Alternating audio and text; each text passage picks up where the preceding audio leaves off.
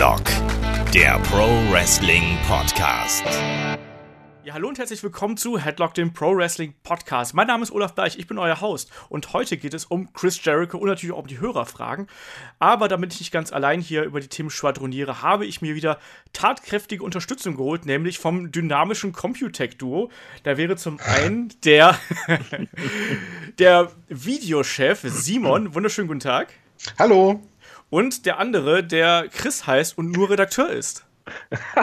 Hallo, der andere, das ist eine super Wir, wir nennen ihn auch so immer. Das ist immer der andere. Gehen wir zum anderen. Ja, so ist das. Man muss ja hier auch mal ganz klar die Hierarchie darstellen. Ne? Der eine hat halt einen Rang und der andere ist halt der andere. Genau, ja. so sieht das mal aus. ja, schön wieder hier zu sein. Genau, ihr wart ja beide länger nicht da. Genau, ich habe äh, eine längere Pause gemacht, tatsächlich. Habe auch eine längere Wrestling-Pause gemacht. Äh, hab mal ein bisschen, weil mir wurde das irgendwie alles zu viel. Ich meine, der eine oder andere von euch da draußen kann das vielleicht sogar nachvollziehen, weil es gibt ja relativ viel Zeug, was man gucken kann. Und äh, jetzt bin ich mal wieder dabei und jetzt freue ich mich auch öfter wieder hier im Podcast zu sein. Freust du dich auch auf den Rumble denn? Wirst du den wenigstens dann halbwegs zeitnah schauen?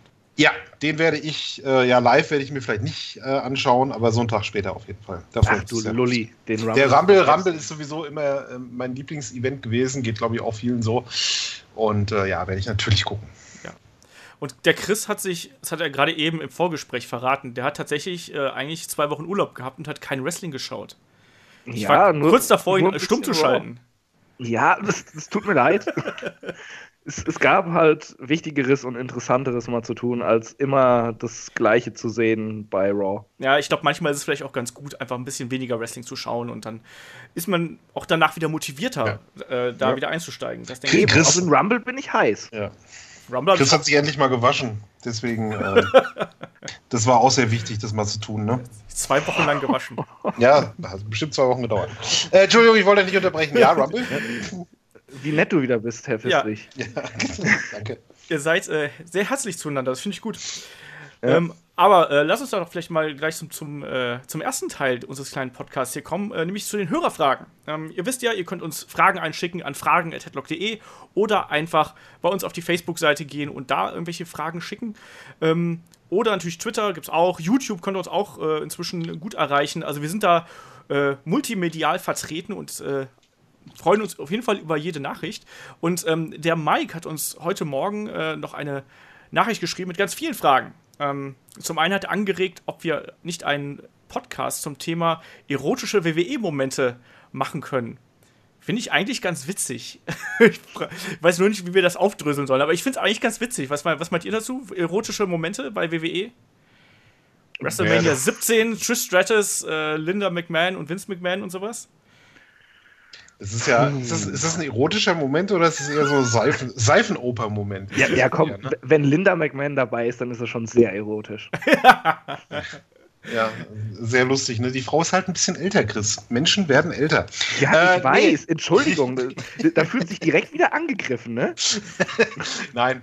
Äh, ja, ich finde die Idee eigentlich auch ganz lustig. Also äh, gibt es ja, gibt's ja so einiges schauen wir mal. Also ich meine, das ist ja. garantiert auf jeden Fall schon mal eine schöne Anregung und ähm, da überlegen wir uns auf jeden Fall mal was. Ansonsten hat er aber auch noch äh, ein paar etwas konkretere Fragen äh, reingeschickt. Und zwar, erste Frage, es geht um ein 2 of 5 Live Cruiserweight äh, Division Talent. Und zwar ähm, hat er geschrieben, was haltet ihr von Mustafa Ali? Ähm, und er findet, es ist ein sehr großes Talent und findet den Neckbreaker aus der Ecke äh, ziemlich cool. Was ich mal überraschend fand, also es ist jetzt, soll jetzt nicht rassistisch gemeint sein, aber du hast ja gerade, wenn ähm, Leute mit arabischem Hintergrund in den USA antreten, da hast du häufig dieses Klischee, das ist der böse Ausländer. Und das hat man mhm. tatsächlich bei ihm irgendwie umgangen. Das finde ich ganz interessant. Und das hat mich auch überrascht. Und seine Kämpfe äh, haben mir auch gut gefallen. Also ich weiß nicht, ob ihr das jetzt äh, verfolgt habt bei Tour 5 Live. Äh, Simon, hast du da eine Meinung zu? Äh, ja, ich schaue gerade, während wir hier reden, auf YouTube ein Match Mustafa Ali gegen Linz Dorado. Sein Charakter weiß ich, kenne ich jetzt nicht so von, von Mustafa Ali, aber was er da im Ring macht, ist halt sehr gute Cruiserweight-Kost wie ich das jetzt beurteilen kann hier, mal eben so schnell drauf geguckt. Scheint, scheint ganz nett zu sein. Also das, was du sagst da mit dem, dass sie seine Herkunft jetzt nicht gerade Teil, zum Teil seines Gimmicks gemacht haben, das wäre ja eine schöne Sache. Also, weil mir ja. jetzt bis jetzt ganz gut gefallen, was, ähm, was er auf jeden Fall bei Tour of Five Live gezeigt hat. Wie gesagt, ich fand es zum einen schön, wie sie halt seine, ähm, ja, gab es halt vor so eine Einstiegspromo für ihn, wo ein längeres Video-Snippet, äh, mhm. wo er dann ähm, erzählt hat, dass er halt jemand ist, der halt sehr vielseitig sein kann, der halt äh, sowohl äh, den Brawling-Style gehen kann, technisch aber auch und dann halt eben auch High-Flying, wie ein typischer Cruiserweight äh, gehen kann. Das hat mir alles ganz gut gefallen und ähm, ich finde auch, dass er eine gewisse Ausstrahlung im Ring hat. Ähm, ich weiß nicht, ob dieses Outfit, was er trägt, also ich habe, gibt es ja, glaube ich, auch früher, äh, ist er mit so einem Super Saiyajin Outfit mal angetreten. Ähm, mhm. Ich weiß nicht, ob das so 100% gut ist, andererseits setzt ihn so ein bisschen ab, aber mal sehen, was WWE aus ihm macht. Also ich finde ihn vom Charakter her und von der Ausstrahlung her interessant und im Ring liefert er eigentlich auch ganz gute äh, Leistungen ab. Von daher mal sehen. Äh, das ist, diese Cruiserweight-Fragen sind irgendwie immer ähnlich zu beantworten, weil man irgendwie nie so genau weiß, wohin mhm. WWE mit der Cruiserweight Division gehen will. Also, das ist ja aktuell auch so ein schwarzes Loch, diese Cruiserweight Division, und da muss man einfach mal abwarten. Und ich glaube, dass, dass Mustafa Ali da auf jeden Fall ein Kandidat ist, der ähm, ja vielleicht auch auf lange Sicht dann einen äh, größeren Push dann irgendwie mal bekommen könnte, wenn er mhm. seinen Charakter etabliert hat. Das ja. hatten wir vor ein paar Monaten noch Hoffnung für die Division, als wir den äh, CWC-Podcast gemacht haben, oder? Ja, total. Das ist aus heutiger Sicht ist es halt so äh, traurig eigentlich, was damit, was daraus passiert. Ich weiß noch, wie, wie geil wir auf die, auf diese Events waren und wie ja. euphorisch wir waren. Und jetzt heute ist es halt so, äh, äh, Cruiserweight Division, ne? Ist halt sowas bei Raw und so ein bisschen eine Zusatzsendung im Network, damit sie was haben. Mhm. Ja, aber ist es, äh, ich habe ja auch die letzten Monate eher nur so am Rande verfolgt, ähm, ist es tatsächlich so, dass die keine Stories haben? Also, dass sie halt einfach nur immer reinkommen und irgendwie die zwei Minuten äh, Kunsttouren machen und dann wieder gehen? ja, ganz, so, ganz so schlimm ist es nicht. Ähm, die, sie fangen gerade an, Storylines aufzubauen. Also, Cedric mhm. Alexander, also Achtung, halte ich fest, Cedric Alexander ist mit Alicia Fox zusammen. Ach was? Gratulation. Und, und äh, Noam, Noam, Noam da ist der äh, komische Freak, der sich irgendwie dazwischen drängen will. Ähm, klar, du hast, du hast einen Neville, der halt irgendwie äh, jetzt hier geturnt ist und deswegen auch abgefeiert wird, weil er der Einzige ist, der interessant ist in der Division. Ähm, du hast einen Tajiri, der jetzt gegen Brian Kendrick fädet und dem äh, bei seinem Debütmatch äh, den Green Mist ins Gesicht gespuckt hat. Also, man versucht so ein bisschen Charakter da reinzubringen, aber es ist halt wie immer, wenn du halt ein neues Produkt hast, dann dauert es halt. Und vielleicht sind wir als Fans da auch ein bisschen zu ungeduldig und vielleicht auch weiß ich gar nicht, vielleicht zu smartmarkig ja. unterwegs, wegen dem Cruiserweight Classic, weil das halt so geil war und weil da so der Indie-Nerd und es allen durchgekommen ist. Und das, das, kann ja sein, aber sie hatten ja auch am Anfang wirklich nur ähm, um den Titel dann irgendwie sowas wie eine Story. Ja, ja. Und das, der Rest war einfach so, so reingeschmissen in Raw. So, da sind die Cruiserweights, nimmt sie. Ja. Das und, ist halt das ja. Problem. Und dann auch diese, das hat David ja auch die letzten Male immer gesagt, dass ihn das so extrem gestört hat, dass quasi die Cruiserweights so eine ähm, separate Aufmachung haben, was wiederum dafür sorgt, dass du es halt als so Splittergruppe von der eigentlichen Sendung ansiehst. Ich finde das auch nicht so gut, ehrlich gesagt. Finde find ich auch sehr seltsam. Also dieses lila äh, Ringseil und solche Geschichten dann. Und ich habe es jetzt auch gemerkt, als ich Roadblock gesehen habe, da hat ja Rich Swan gegen Kendrick, gegen TJ Perkins, war ja äh, dieses Triple Threat. Und ja äh, die Halle war halt tot. Ne? Also du hast halt gemerkt, dass es halt überhaupt kein, äh, die haben überhaupt keinen Bezug gehabt zu den Akteuren und das ist halt immer, das ist kein gutes Zeichen. Das war halt aber auch ein saumäßiger Kampf irgendwie. Der ist auch, der Stimmt, war ja. gebotcht ohne Ende und das hat ja. auch alles nicht funktioniert. Das ist echt schade. Also, das sind ja alles talentierte Leute, aber da merkst du halt, wie wichtig gerade beim WWE-Publikum es ist, dass du einen Charakter äh, etablierst. Und das hat hat WWE bis jetzt bei äh, der Cruiserweight Division noch nicht geschafft und da müssen wir abwarten. Wie gesagt, Mustafa Ali ist auch echt ein interessanter, naja, interessanter Wrestler auf jeden Fall, sowohl vom Kampfstil her als auch von seiner Ausstrahlung her. Aber auch da muss man mal sehen, was man aus ihm macht. Ich kann auch genauso gut, könnte ich mir halt vorstellen, dass man irgendwann sagt, so, ja, pff, verlieren wir Interesse dran und dann nehmen wir jemand anders, so ungefähr. Ja, also bei, bei TJ Perkins war es halt auch so, sie wollten ihm ja einen Charakter geben, aber das war alles so, so, so plump und so lieblos, wie sie eigentlich die ganze Division in Raw reingeschmissen haben. Es war halt, er, er, er war dann auf einmal der Retro-Gamer oder was auch immer, ne? Genau. Was das dann sein sollte. Und das, das ist ja schön, dass er damit reinkommt, aber das ist kein Charakter, den du irgendwie greifen kannst, weil er auch keine Promos und nichts gehalten hat. Wenn man da jetzt irgendwie gefragt hätte, äh, was ist der denn? Äh, ja, ein Gamer. Ja, und was macht er? Er, äh, er spielt. Gamen. Das, genau. Ja, so wie wir. Das, das war der Charakter irgendwo. Und der ist einer von uns, Chris. Das, du verstehst dann, das nicht. Ja, das ist ja schön, aber dann ist, ist ja irgendwie klar, dass dieser Charakter niemanden abholt, weil, pff, ja, warum soll ich mich jetzt um den kümmern? Er spielt halt. Ja, deswegen, und, und selbst das, was er dann teilweise gesagt hat, war dann auch nicht so, so sonderlich sympathisch. Und ich finde ja generell, ja. das habe ich auch schon mal in den Podcast gesagt, dass ich finde, TJ Perkins hat allein von der Ausstrahlung her, ist der kein Good Guy für mich, sondern der ist für mhm. mich der arrogante Heel eigentlich, der auf die anderen runterschaut und die verarscht. Und das hat er ja auch, glaube ich, mit Rich Swan oder Brian Kendrick auch irgendwie in der Promo gemacht, wo du halt gemerkt hast, dass die Crowd direkt so, oh, äh, das passt jetzt gar nicht zu dem, was er halt vorher äh, gewesen mhm. sein will. Also, ich weiß nicht. Cruiserweight Division, schwieriges Thema. Da können wir, glaube ich, jeden Podcast drüber reden. Ähm, ja. Der Mike hat aber auch noch ein paar mehr Fragen gestellt, deswegen äh, springe ich ein bisschen. Und zwar, nächste Frage ist: ähm, Warum ist Vince nicht mehr in den TV-Shows oder überhaupt zu sehen?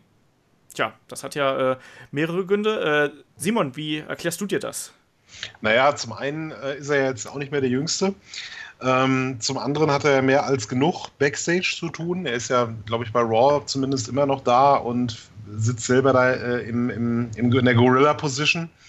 Äh, zum anderen gibt es halt aktuell keinen, keinen großen Grund für ihn aufzutreten, weil ähm, da müsste es ja erstmal eine entsprechende Story geben. Und äh, ich bin mir aber sicher, dass wir ihn noch sehen werden. ja, über, über, kurz oder lang kurz garantiert. Oder lang, ja. ja, ja. Also, Chris, wie siehst du das? Äh, ich sehe es eigentlich genauso wie Simon. Ähm, und ich glaube auch, der, äh, der Vince McMahon-Charakter war so ein bisschen totgenudelt einfach. Ja. ja? ja. Äh, da haben sie so lange drauf rumgeritten und da ist es halt immer ganz gut, dass du den mal rausnimmst, auch für eine längere Zeit. Und wenn dann auf einmal das Comeback angekündigt wird, Vince kommt und äh, will irgendwas festlegen, ja, wer kriegt jetzt Raw oder was auch immer, dann äh, schalten ja eigentlich immer wieder mehr Leute ein, weil das wieder interessant ist. Weil man weiß, das ist dann so ein Punkt, wo sich wieder irgendwas angeblich verändert in der WWE. Und ähm, ich glaube, das ist ganz gut, wenn sie das so beibehalten. Und ähm, er ist ja nun jetzt auch schon wirklich ja, ziemlich über gealtert. Die, über die 70, gealtert. ja, das ja, muss man halt auch also, sagen. Also, ich finde es aber auch ganz gut, was du gerade gesagt hast. Also, ich glaube auch, dass, wenn er dann auftritt, dann soll es das eben was Besonderes sein und dann werden das die Zuschauer auch als etwas Besonderes wahrnehmen. Und äh, mhm. das ist dann eigentlich das Interessante daran, dass, wenn er dann nochmal angekündigt wird, ich meine, der wird garantiert nicht nochmal so äh, spontan auftreten, aber wenn er dann nochmal in irgendeine Storyline eingreift, also wer weiß, vielleicht ist das ja schon jetzt auf der Road to WrestleMania, äh, gerade so Triple H, Seth Rollins, Stephanie und so, mhm. das kann ich mir halt durchaus vorstellen. Wird ähm, auf jeden Fall passieren auf der, auf der Road. Aber genau. was, wo du das gerade sagtest, er wird nicht überraschend auftauchen. Das ist halt auch so ein kleines Problem der modernen WWE. Es kann ruhig mal eine Überraschung kommen. Es muss nicht immer alles angekündigt sein. Ja. Dann finde ich es viel geiler und schalt auch nächste Woche ein, weil ich denke, oh, was, was kommt da denn jetzt wohl? Als wenn immer alles irgendwie drei Wochen im Voraus schon angekündigt wird. Ja, ich finde das auch immer ein bisschen schade, weil es halt, es, es macht diesen spontanen Moment halt kaputt. Ne? Mhm. Also. Oh, am 28. Mai äh, hält The Rock über Satellit eine Promo. Ja. Danke. Und auch diese, diese Dinger halt, ja, und auch diese Dinge halt, wo du schon sechs Monate im Voraus weißt, dass irgendwie, oh, Brock Lesnar ist äh, für nächstes Jahr Februar angekündigt, der wird mal garantiert sein WrestleMania-Match aufbauen. So, ah, oh, danke, na super. ja, aus, äh, aus, aus Sicht der Firma ist es verständlich, ne, dass sie es ankündigen, weil sie halt die Quoten pushen wollen an dem Tag, aber aus Sicht der Fans ist es natürlich doof. Ne? Ja, absolut. Wenn ja dann die, die Überraschungsmomente dann teilweise fehlen. Mhm. Ja.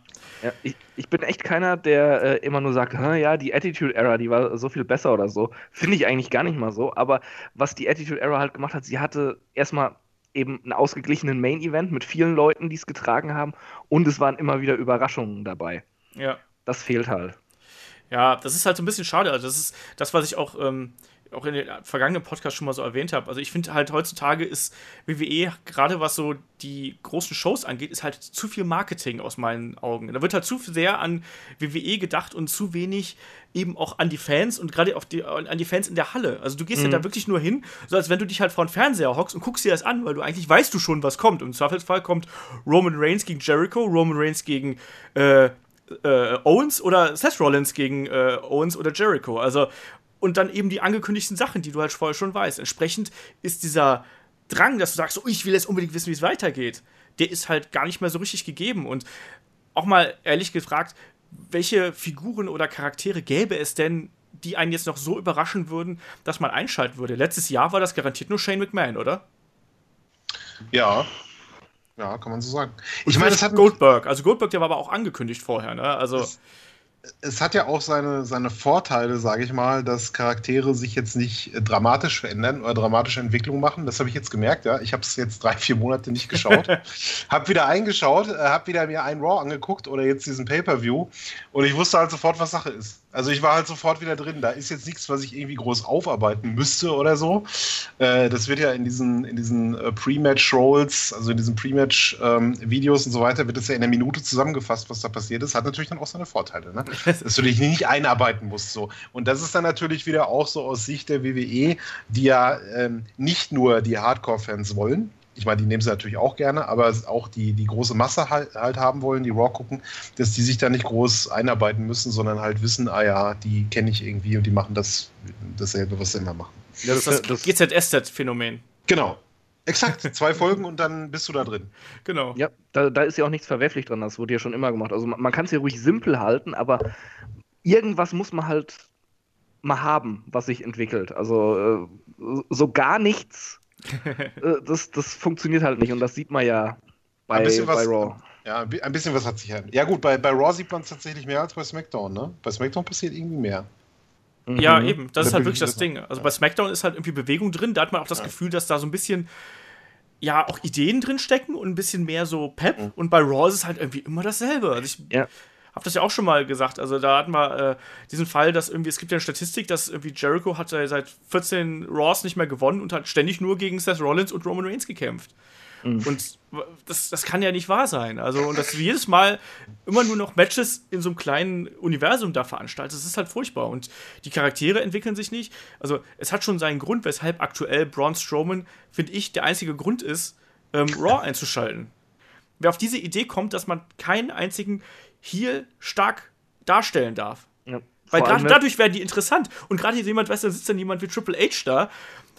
Und der hat ja auch noch da äh, äh, Entscheidungsgewalt. Und gerade der müsste wissen, äh, wenn Triple H nicht über so viele Jahre stark dargestellt worden wäre, dann äh, wäre der auch nie in diese Position gekommen, die er jetzt heute gehabt hätte. Also auch dieser mhm. Legendenstatus wäre nie da entstanden. Wobei es ja durchaus Heels gibt, die stark dargestellt werden, ne? Charlotte beispielsweise. Die ist aber auch wieder so ein genetischer Freak. ja, stimmt. Nein, das ist, und das ist nicht böse gemeint. Ich finde Charlotte klasse, ja. ja. Aber äh, die hat halt einen Körperbau, den hat keine andere in der Division. Die sticht halt heraus, genauso wie es ein Braun Strowman ist. Ähm, ach, das ist. Ja, aber war das früher anders? Ich meine, war ein Ric Flair, wurde der stark dargestellt? Äh, also zumindest in der WWE äh, nicht. In nee. der WWE war er, oder in der, damals in der WWF da war halt äh, der, der Leier, der Cheater, der halt auch Mr. Perfect und Bobby Heen brauchte, um zu gewinnen und so. Ich glaube, das ist also ein Phänomen, das gibt es schon immer, oder?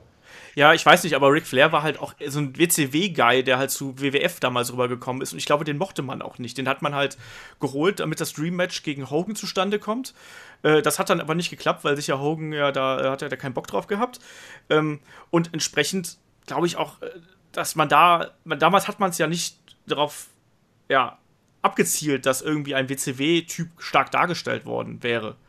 Also das hat, wurde ja bei, von zu der damaligen Zeit 90, 91, 92 bei niemandem getan und mhm. Ric Flair ist ja keine Ausnahme. Aber wenn du halt dann da wiederum zurückblickst in die WCW oder NBA, Ric Flair, die Four Horsemen und alles, hallo, also viel mächtiger geht's halt nicht mehr. Eigentlich. Ja. Ja, auch äh, äh bei der WWF, ich meine, du sagst ja schon, äh, Triple H wurde super da stark dargestellt und auch ein Kurt Angle als Heel war, war super. Dem hast du das auch abgenommen. Dem hast du genau. eigentlich alles abgenommen, ob er gesquashed wurde oder ob er äh, jemanden im Main Event um den Titel gepinnt hat. Äh, das, ja, irgendwie werden so die Fähigkeiten der Leute dann nicht wirklich ausgenutzt. Ich habe jetzt letztens noch mal ähm, diese ganze El Generico Kevin Steen dem mir angeguckt ja. und wie gut Kevin Owens da dargestellt wurde, wo, wo ja. dann die ganze Halle ruft, you sick fuck, der hatte halt einfach einen Charakter, den er gespielt hat und den hat er super gespielt und du konntest den ernst nehmen. Selbst wenn er sogar clean verloren hat, du, der war immer noch eine Bedrohung und jetzt, pff, ja, der Dicke verliert ja eh oder lässt sich auszählen. der, der Mike fragt übrigens, das wäre dann die Begründung des Roman Empire übrigens, was bedeutet Roman Empire eigentlich?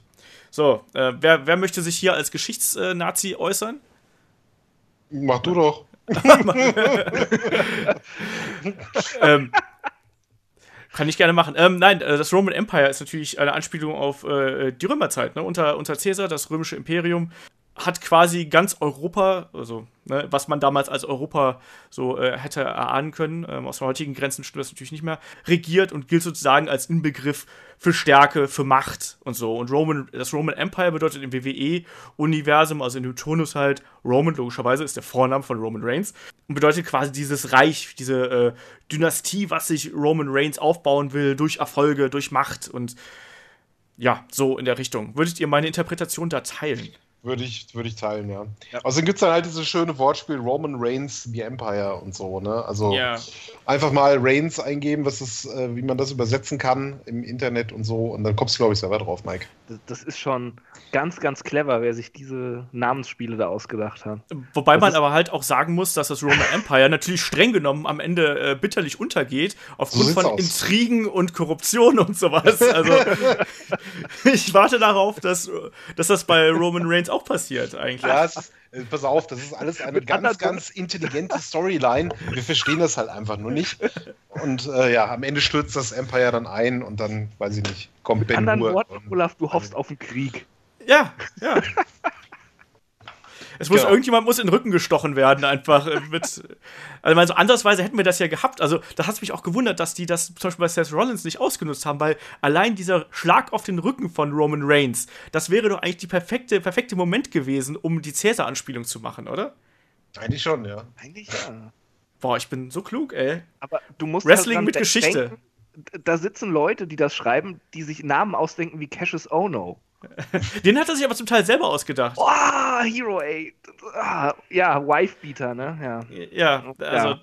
ich glaube, die werden da auch noch immer ein bisschen besser. gefragt, was ihre Namen sein wollen. Also das ist, glaube ich, nicht nur, also gerade bei, da haben sie, glaube ich, schon ein bisschen äh, Mitspracherecht. Also jetzt halt, ist ja zum Beispiel Tommy End, es hat ja auch einen neuen Namen bekommen, da haben wir gestern, hat ja wieder die Internet-Community abgekotzt. Äh, Tommy End, hier ehemaliger WXW-Champion, bla bla. Mhm. Ähm, der heißt jetzt Alistair Black. Das finde ich gar nicht so schlecht. Alistair Black. Ich finde es auch nicht so schlecht. Natürlich sagen alle, äh, warum heißt du nicht mehr Tommy End? Äh, und warum? Ja, wie hieß Cold Cabana nochmal? Das war doch auch irgendwie. Äh, äh, äh, Goldman, Scotty Goldman. Scotty Goldman, genau. Ja. Aber das ist doch rausgekommen, da hat er doch, ist er doch gefragt worden, irgendwie, was an ihm besonders ist, und dann hat er gesagt, ich bin Ju Jude. Und dann sitzt Und dann hat, hat halt Vince McMahon gesagt, okay, you're Scotty Goldman. Weil so heißen ja alle. Genau. ja. Ne? Kann froh sein, dass es schon Barry Horowitz gab, sage ich mal. Ja. Ja, nee, also ich finde, wie gesagt, ich finde Alistair Black finde ich äh, okay, aber ich glaube, WWE denkt sich da wirklich immer, was für Namensspiele oder Wortspiele kann man halt eben mit den Namen anstellen und angeblich ist es wohl auch so, dass hier Alistair Black zum Beispiel ähm, geht wohl zurück auf Alistair Crowley, der auch irgendwas mit äh, dunkler Magie und so zu tun hat, habe ich mhm. gelesen. Ich weiß, ich habe es nicht nachgeprüft. Meinst du, der kommt dann in so einem, in so einem Cape raus dann ah, und, das ist Gefahr und macht so Rituale im, im, im, im Ring und so weiter? Also tatsächlich so äh, äh in seinem, zu seiner Indie-Zeit gab es Anspielungen auf äh, Satanismus und so. Ich glaube halt nicht, dass wir das in der Form bei WWE sehen werden, aber ich glaube halt schon, dass er irgendwann diese Seite zeigen wird. Okay. Na, also naja, er ist ja dann auch teilweise mit Facepaint und so rausgekommen. Ähm, mit, mit Michael Dante und äh, äh, Mikey Whiplash, nicht Whiprack, Whiplash.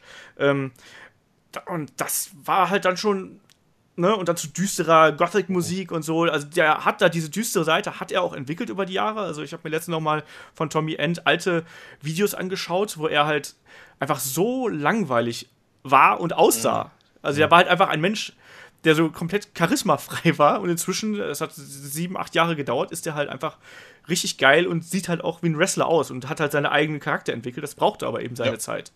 So ein Gimmick kann cool sein, aber es ist natürlich so ein Hochseilakt, ne? Also, In der WWE vor allem. Ja. ja. Wo es so äh, Gesichter gibt wie den Boogeyman beispielsweise. Ja, ja. Stell dir mal vor, er ist dann irgendwie so, so Black Magic, bla bla bla, dann turnt er Face und dann zieht er auf einmal die Kanickel aus dem Hut. ja, aber so ein moderner Papa Shango, das wär's doch. Ja, du musst es halt irgendwie schaffen, dass es halt ein bisschen düster ist, aber trotzdem noch PG-düster, so ja. irgendwie in der Richtung, ne? Und ich weiß nicht, ich finde. unmöglich. ja. Aber ich finde es mal interessant, auch mal wieder so eine Facette irgendwie zu sehen, aber dann halt auch nicht so verbuckt, wie sie es halt bei äh, der White Family gemacht haben, sondern wirklich auch mal auf einen auf eine ernsthafte Art, also ohne dass man gleich sich fremdschämen muss, wenn auf einmal ein kleines Kind im Ring steht und hier irgendwie Lieder singt oder so. Nee, also, naja. Äh, kommen wir nochmal zurück zu Roman Reigns, weil der Mike hat auch noch eine äh, letzte Frage. Und zwar, warum bekommt Roman keine neue Musik und keine andere Optik? Das ist eine hervorragende Frage, ja. die ich auch schon gestellt habe. Äh, keine Ahnung. Keine das ist ganz einfach die Musik ist total belanglos, die Optik ist total belanglos und damit passt es zu seinem Wrestling-Stil. Oh, ich, ich leite dich demnächst zum großen äh, Roman Reigns Hass-Podcast ein, oder? Oh yeah, da, da bin ich bei. nein, nein, nein, nein, nein, Moment, Moment. Ich hasse, ich hasse Roman Reigns überhaupt nicht. Ich äh, hasse die, die Art, wie er ge gebuckt ist, mag ich ja. einfach nicht. Ich glaube, dass Roman Reigns ein, ein guter Wrestler ist. Ähm, oh. Ich, ich glaube, doch, was der macht, sieht schon cool aus, Chris. Das, also, der, also als, Power, als Power Wrestler, als Power Wrestler, glaube ich, kann der schon funktionieren. Und äh, wenn man ihn so ein bisschen sieht äh, in Interviews oder so, wenn er halt nicht so sein Gimmick von dieses Badass-Gimmick, I'm the Guy, äh, verkörpern muss und sowas, dann hat er auch irgendwie so eine ganz witzige Seite an, an sich. Und ich wünschte, er könnte mehr er selbst sein. Er äh, könnte diesen albernen Superhelden was, was ist das überhaupt, was der da hat? Diesen Anzug da ausziehen, diese Tarnanzug da? Schusssichere Weste Schusssichere Weste, so totaler Quatsch, ja. Und ähm, und nicht immer so das, böse gucken und dann wäre er, glaube ich, schon ganz cool, der Rowan Reigns. Das Problem ist, ohne diese Weste sieht er halt nur halb so breit aus. Das ist, war mein Eindruck. Ich habe das, dem ist doch einmal im Kampf, glaube ich, gegen Evolution damals, ist diese Weste doch ausgezogen worden. Ja. Und dann sah der auf einmal im Vergleich zu Triple H ja. oder auch Randy Orton, sah der echt klein auf ja. einmal aus, weil da halt nicht mehr so viel Polster um ihn herum ist. Das war auch so, was die Bauchmuskeln angeht und so eher so eine enttäuschende Vorstellung. Das ist halt ähm, halt Samoaner, ne? Ja, ja, gut. Also. Aber The Rock hat auch eine ganze Zeit lang äh, T-Shirt getragen, weil, weil, damit man seinen Darm von der Fettabsaugung nicht mehr sieht. Mhm. Also, ne, da, da stecken halt die Gene von Samoa drin und äh, wahrscheinlich ganz viele Grillabende oder so. Ähm, das, das glaube ich, das kommt halt da nicht raus. Und ich deswegen behält er auch erstmal dieses Outfit oder wenn dann halt nur in Variationen oder so, einfach damit er halt beeindruckender aussieht. Ja. Und ähm, die ja, Musik, ich verstehe auch nicht, warum man die Musik behält, weil die Musik ist eigentlich so Shield und der braucht eigentlich eine andere. Eigentlich sieht er aber doch aus wie eine Pussy, wenn er in einer Ku äh, äh, kugelsicheren Weste da rauskommt, oder? Der ist bulletproof. Boah. Nee, furchtbar. Hat, er, ah, könnte ja, er könnte ja so als, also als, als römischer Legionär könnte, oder so als Cäsar. Oh, bitte nicht. Roman, Roman Reigns mit so einem Lorbeerkranz und so, nicht? Nee? Könnt ihr euch noch daran erinnern, als ähm, Ron Simmons debütiert ist als moderner Gladiator? Ja, natürlich kann ich mich daran erinnern. mit diesem blauen Helm, den er da aufhatte ja. und so und dann auch mit diesem Lendenschurz und dem Dingern. Äh, bitte das nicht mit Roman Reigns. Ich glaube, das, äh, das hat auch er nicht verdient, glaube ich. Und ich nee. bin da ganz Nee, nee, nee, Chris. Ich bin da ganz bei Simon. Der ist, Roman Reigns ist eigentlich der ist, das ist ein guter Wrestler mit einer guten Ausstrahlung, sofern er nicht äh, für ihn vorgeschriebene Skripte auswendig ab, äh, äh erzählen muss, äh, welche Märchengeschichten erzählen muss. Der hat was. Also gucken dir im Fernsehen an, der hat einen, einen äh, Charakter, äh, Quatsch, der hat ein Charisma, wenn der durch die Kamera guckt und so. Also das, da ist schon einiges. Und gerade die Kämpfe gegen AJ Styles zum Beispiel fand ich sehr gut. Das lag natürlich auch an Styles, aber ich glaube auch, dass ähm, bei denen die Dynamik halt gestimmt hat und auch so das Timing. Und ich finde auch, dass Roman Reigns, auch wenn er seine Faust auflädt, dass seine Aktionen halt einen Wiedererkennungswert haben. Und das hast du nicht bei so vielen. Also ich finde, ja, dass er. Er hat aber auch nicht so viele Aktionen, die irgendwie einen Wiedererkennungswert haben. Das ist doch kackegal. Also, also wenn er nicht. Einem, also äh, Styles und, und Reigns vergleichen geht gar nicht, aber äh, Styles, da hast du irgendwie jede Aktion erkennst du wieder, weil er hat da auch immer was anders macht. Da hatten wir ja schon mal im äh, Styles-Podcast drüber geredet, aber äh, ich, ich weiß nicht, diese ganzen Abläufe, das ist so, so 0815 und so, wirkt so, so eingeübt und oh, ja, nee, das, also. Das, das, ist doch auch ich mag, so. Ich, mein, ich mag sein, sein Ringwork überhaupt nicht, tut mir leid. Also, Gibt ja garantiert auch noch andere da draußen, also von daher. Ja, das, das ist richtig. Also, wie, wie gesagt, ich, ich glaube auch nicht, dass er jetzt der beste Wrestler aller Zeiten ist oder so oder jemals sein wird. Ähm, und dass er auch nie in die Liga eines AJ Styles kommt, allein vom, vom Können her und von der Körperbeherrschung her und so. Da kommt äh, er aber, aber auch nicht mal in die Liga von einem John Cena. Aber da, ist auch nicht so lange dabei. Warte mal ab. Eben, eben. Also ich würde ihm auch noch ein bisschen Zeit geben und so und ich hoffe, dass das, also ich meine, der Charakter ist halt schwer beschädigt, das wissen wir ja alle, durch äh, diese ganzen Entscheidungen, die sie getroffen haben, die vielleicht nicht ganz so sinnvoll waren, ihn da so als den Megastar aufzubauen, obwohl er eigentlich niemand drauf Bock hatte. Er eingeschlossen. Er hat immer so den Eindruck für mich erweckt, dass er selber nicht so von seinem Charakter überzeugt ist. Und ähm, ich glaube, mit so ein bisschen Zeit und so äh, ist da noch einigermaßen rauszuholen, weil dieses, dass, dass da immer, dass immer, immer eine Choreografie drin ist, äh, Chris, bei, das hast du bei anderen Wrestlern ja auch so. Ich meine, Kevin, Owen Match, Kevin Owens Match ja, natürlich. ist auch immer dasselbe irgendwo, ja. Außer halt bei ganz besonderen Matches oder bei Pay-Per-Views.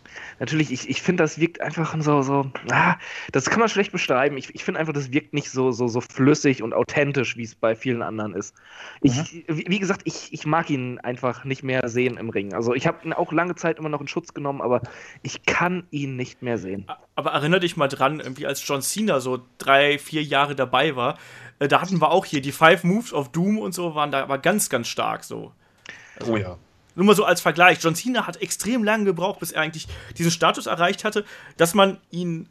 Es, es liebt ihn zu hassen und auch, dass man ihn respektiert. Und das hat Roman Reigns eben noch nicht. Aber grundsätzlich, ähm, ich sehe da halt schon ein bisschen Parallelen. Aber ich glaube halt auch, dass Roman Reigns einfach noch mehr Zeit braucht und vor allem anderes Booking. Ich sehe ihn nicht als schlechten Wrestler oder sonst irgendwas, sondern ich sehe eher, dass man ihn eben versucht, künstlich an die Spitze zu führen und das klappt halt heutzutage nicht mehr. Und vor allem, wenn du dann noch so Indie-Darlings hast wie AJ Styles, der eh aktuell über jeden Zweifel erhaben ist, der ist aktuell einfach der beste Wrestler bei WWE. In allen Belangen, muss man mal so ganz klar sagen. Und äh, da hat es natürlich auch einen Roman Reigns dann extrem schwer. Plus ist er noch bei Raw, die Sendung, die ohnehin kacke ist. Also. das wird halt nicht besser, ne? Ja, ja aber, aber, ich muss dazu sagen, ich habe Cena ja äh, wegen seinem Booking auch eine ganze Zeit gehasst, aber im Ring habe ich ihn eigentlich immer ganz gerne gesehen. Mit dem richtigen Ey. Gegner waren da super Matches auch bei. Ich sag nur Nexus, ne? Puh. das, das, das, ja, es waren aber auch so, so Sachen dabei wie äh, Last Man Standing gegen Umaga beim Rumble 2007 oder so. Klar, da waren. Was halt die Hütte abgerissen hat. Oder auch die Matches gegen Shawn Michaels und so. Aber mhm. auch da, also ich glaube auch, dass Roman Reigns auch für, hat ja auch seine guten Matches gehabt. So ist es ja nun nicht, ne? Nee, nee, das, das äh, kann ja gut sein. Ich, ich, ich, ma ich, mag ihn trotzdem nicht, auch in den guten Matches, die er macht. Ich kann mir ihn nicht anschauen, tut mir leid. Ja, ist ja, auch, ist ja auch in Ordnung.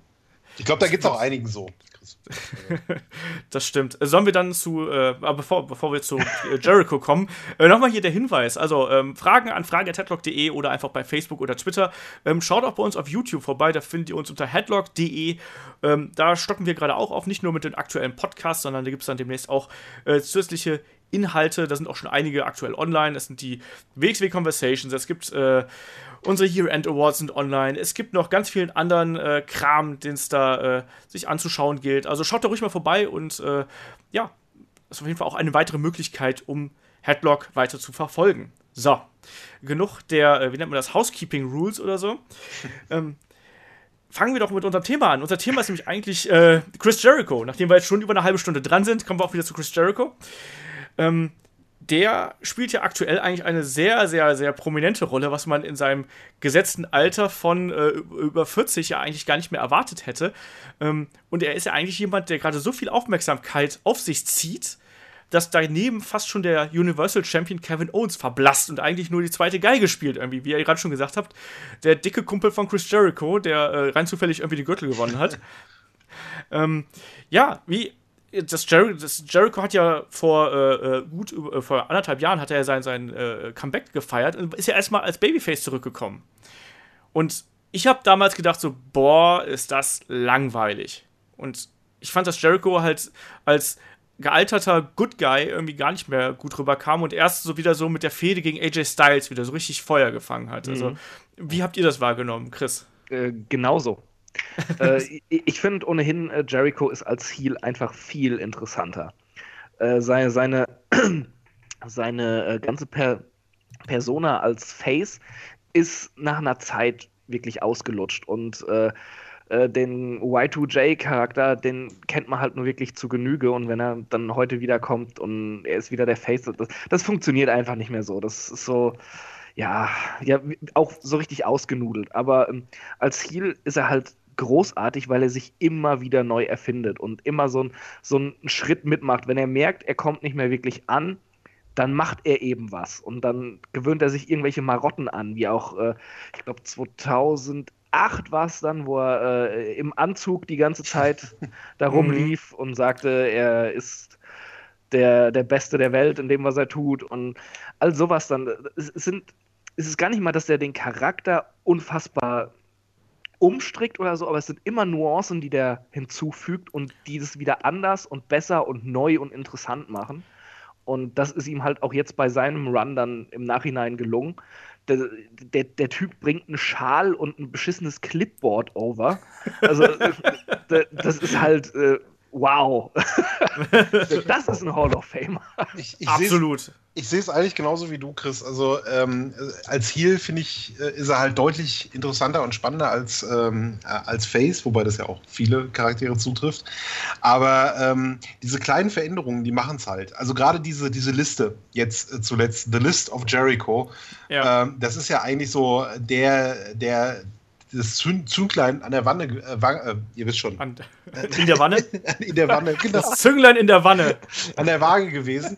Ihn halt quasi, ähm, ihn, äh, ähm, dass die Fans ihn jetzt wieder richtig lieben. Also der, der schafft es halt wirklich eine, eine Connection aufzubauen mit dem Publikum wie kaum ein anderer. Und das schon seit so vielen Jahren, also Hut ab ja, es ist halt, äh, wie, wie Chris das auch gerade schon gesagt hat, es ist halt faszinierend, wie jemand, der eigentlich so lange jetzt im Business ist, ähm, dass der halt wirklich sich dann nochmal die Mühe macht. Das muss man auch mal so sagen. Also ich, Chris Jericho hätte es nicht mehr nötig, dass er da äh, irgendwie bei WWE in den Ring steigt. Was er ist jetzt seit äh, seit über 20 Jahren, also über äh, 25 Jahre ist er inzwischen dabei. Also er hatte sein Debüt äh, 1990, als Deutschland Weltmeister wurde. Wer sich noch daran erinnern kann, also als Deutschland vorletztes Mal Weltmeister geworden ist da in Italien. zwei, Alter, da kann ich mich nicht dran erinnern.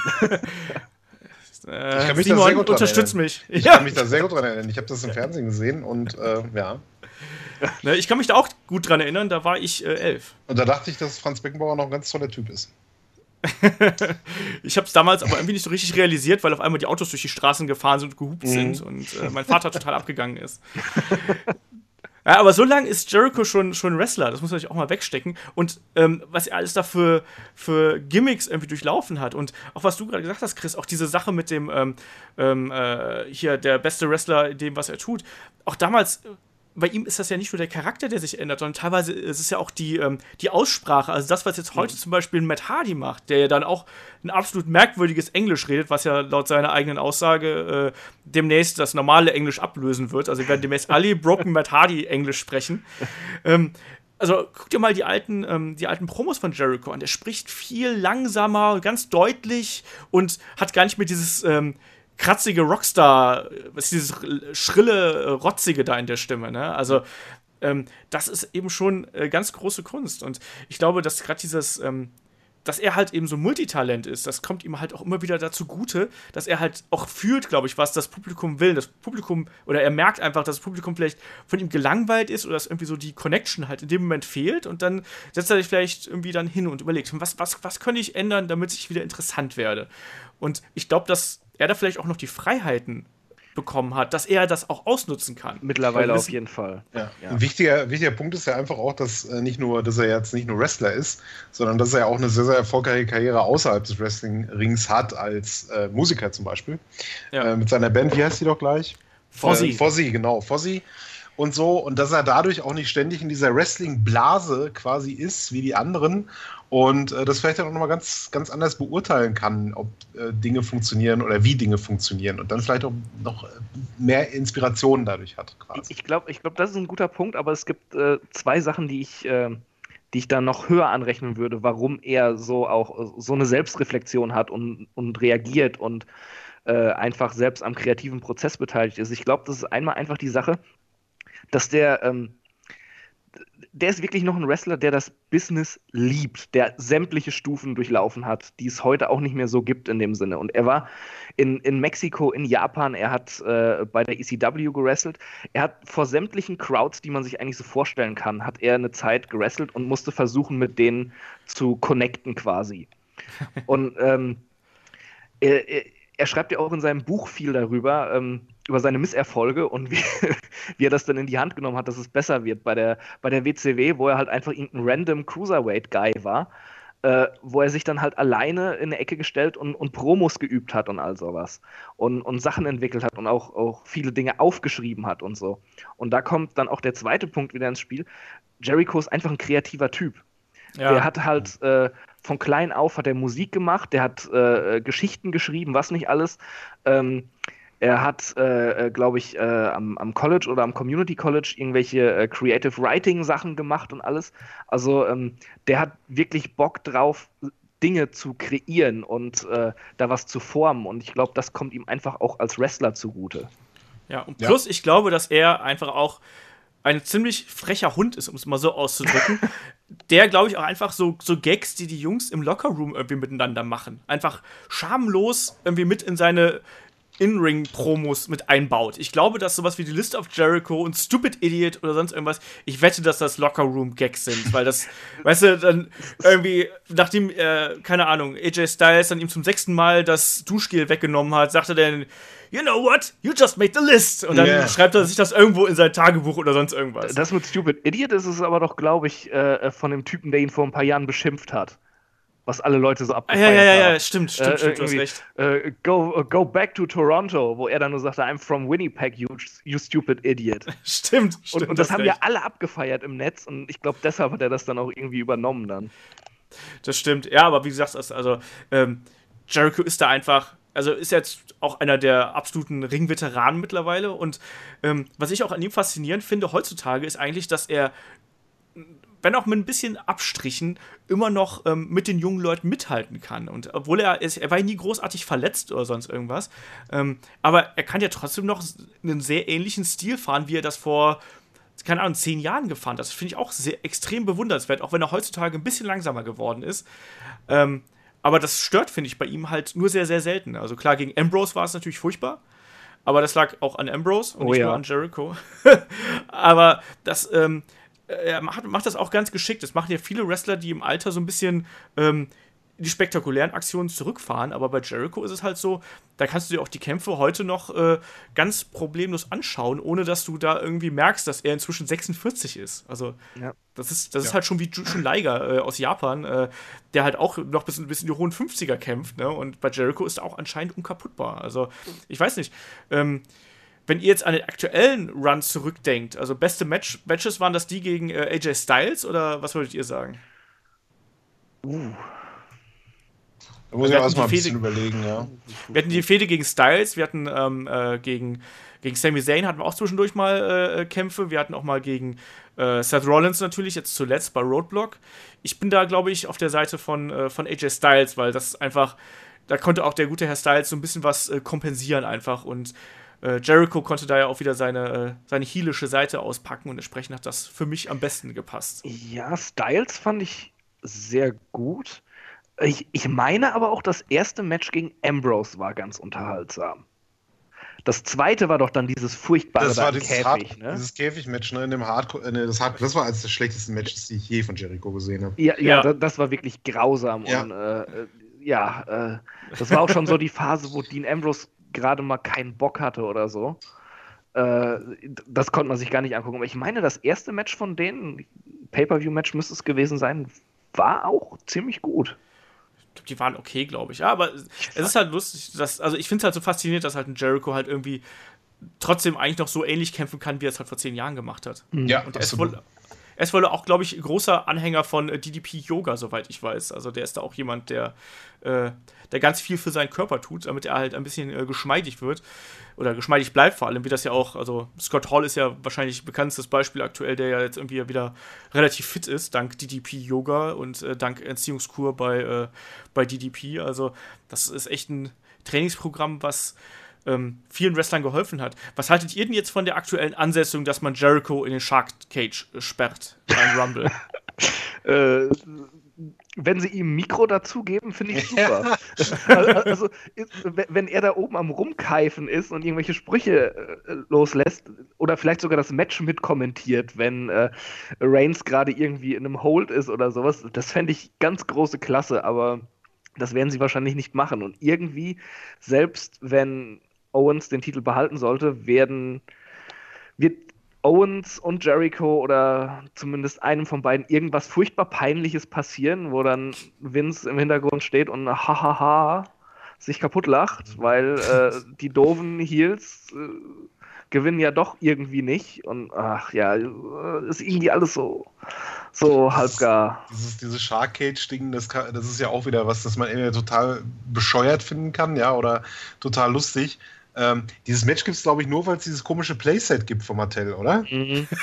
das ist, glaube ich, der einzige Grund dafür, oder? Meinst du, ist, ist durchaus auch. möglich. Ja, also ich, ich denke schon, weil ich meine, was kann mir jemand den Sinn nochmal erklären, warum da jemand in einem Shark Cage das, über dem das, das ist ja eigentlich so ein, so ein 80er-Jahre-Gimmick gewesen, 70er, 80er ja. Jahre, wo man dann immer den bösen Manager da oben äh, eingesperrt hat und dann am Ende hat er dann doch irgendwas runtergeworfen, mhm. weil er das mit reingeschmuggelt hat. Ähm, das ist übrigens meine, meine Prediction äh, für diesen Kampf, dass Jericho es irgendwie schafft und wenn es sein blöder Schuh ist, der irgendwie mit einer Rolle Münzen vollgestopft ist oder sonst irgendwas, dass er, dass er irgendwas von oben runter wirft, äh, das dann äh, Kevin Owens einsetzt und dann hoffentlich irgendwie unfair seinen Titel verteidigt. Ähm, das ist so mein Tipp, aber ansonsten ist es halt eigentlich, ich, ich finde es halt, ich habe da gar nicht dran gedacht, dass es dieses blöde Playset gibt. Ich habe eigentlich gedacht, das wäre so eine Reminiszenz an wirklich die alte äh, Garde äh, gewesen. Aber jetzt, wo du es sagst, macht das natürlich noch viel mehr Sinn, um diese blöden Plastikdinger zu verkaufen. also, also, wenn man eine Reminiszenz an die alte Garde machen möchte, dann wäre es ein Jericho on a Forklift-Match gewesen. ja, das ist aber Judy Bagwell on a Forklift-Match. Die, die, stinkende äh, Garde, die niemand ja. mag so richtig, weißt du? Ja. Also, von daher. Ja. Ja, mal sehen. Aber er wird ja auch im Royal Rumble Match teilnehmen, also von daher ähm, muss man da mal sehen, wie das weitergeht. Nee, aber ich äh, bin halt nach wie vor äh, überrascht, wie er es halt dann immer wieder schafft, äh, seiner Karriere irgendwie da einen neuen Twist zu geben. Also ich würde jetzt auch mal so ganz frech sagen, dass zum Beispiel aktuell der, ähm, sein Status, den er aktuell hat und dass er es nochmal so rumgerissen hat, erinnert mich schon fast, wie das damals bei, ähm, bei Hogan gewesen ist, der dann auf einmal durch seinen Heel-Turn ja. plötzlich wieder wichtig geworden ist. Und der, äh, Hogan hat damals auch die, äh, die Shows dann wieder angeführt, genauso wie es jetzt äh, bei Jericho ist. Ja. Mich, mich würde es noch nicht mal groß überraschen, wenn er den Rumble gewinnen würde. Also er ist nicht mein Tipp für ja. den Rumble, aber äh, es, es, ich könnte es ich, ich halt nachvollziehen. Es wäre halt nicht irgendwie komplett komisch, dass jetzt ein Chris Jericho in dem Alter äh, einen Rumble gewinnen würde. Und das spricht auch für ihn, dass man vor, sowas sagen kann vor allem, das wäre so ein typischer WWE-Humor-Moment, ja. Sie vergessen ihn in dem Shark Cage, ja, weil irgendwas mhm. klemmt und der Rumble Nein. an, ja. Und, und dann die ganze Zeit da drüber, oder Nummer was? 14 oder so spielt seine Musik und er hängt da oben, let me out, you stupid idiots, ja. Und nichts passiert, es klemmt irgendwas. Und dann ganz zum Schluss schmeißt irgendjemand, keine Ahnung, jemanden dann übers Seil, lässt sich feiern und dann geht endlich dieser Käfig runter im Hintergrund. Der Letzte im Ring kriegt es nicht mit. Jericho kommt raus und schmeißt ihn übers Seil. Das wäre so, so typischer WWE-Humor einfach. Ich glaube, glaub, es, es, wäre dann typisch, wenn es der Vorletzte wäre. Und dann halt noch der richtige äh, Gewinner quasi ja. äh, gewinnt. Uh, es ist, äh, du hast perverse Fantasie, mein Freund. ich, ich, dachte, äh, deshalb äh, sind wir befreundet, ja. Sind Fantasien? Ja, ja, ja. Äh, wir, wir, haben ja uns darauf geeinigt, dass der Undertaker den Rumble gewinnt. Also von daher, äh, das ist so mein Tipp. So. Mal sehen. Aber die, die Geschichte, die du da gerade erzählt hast, die äh, halte ich auf jeden Fall für höchst unterhaltsam und weiß in dem Moment nicht, ob ich lachen oder weinen würde. Ja, so ist es leider, ja. Äh, aber wahrscheinlich würde ich erst weinen und dann lachen oder so. Oder es wird so fließend dann übergehen. Ich weiß es und nicht. dann wieder weinen, wenn Roman Reigns ihn irgendwie rausschmeißt. Oder so. Boah, genau. du bist so ein Ekelpaket manchmal. Ja.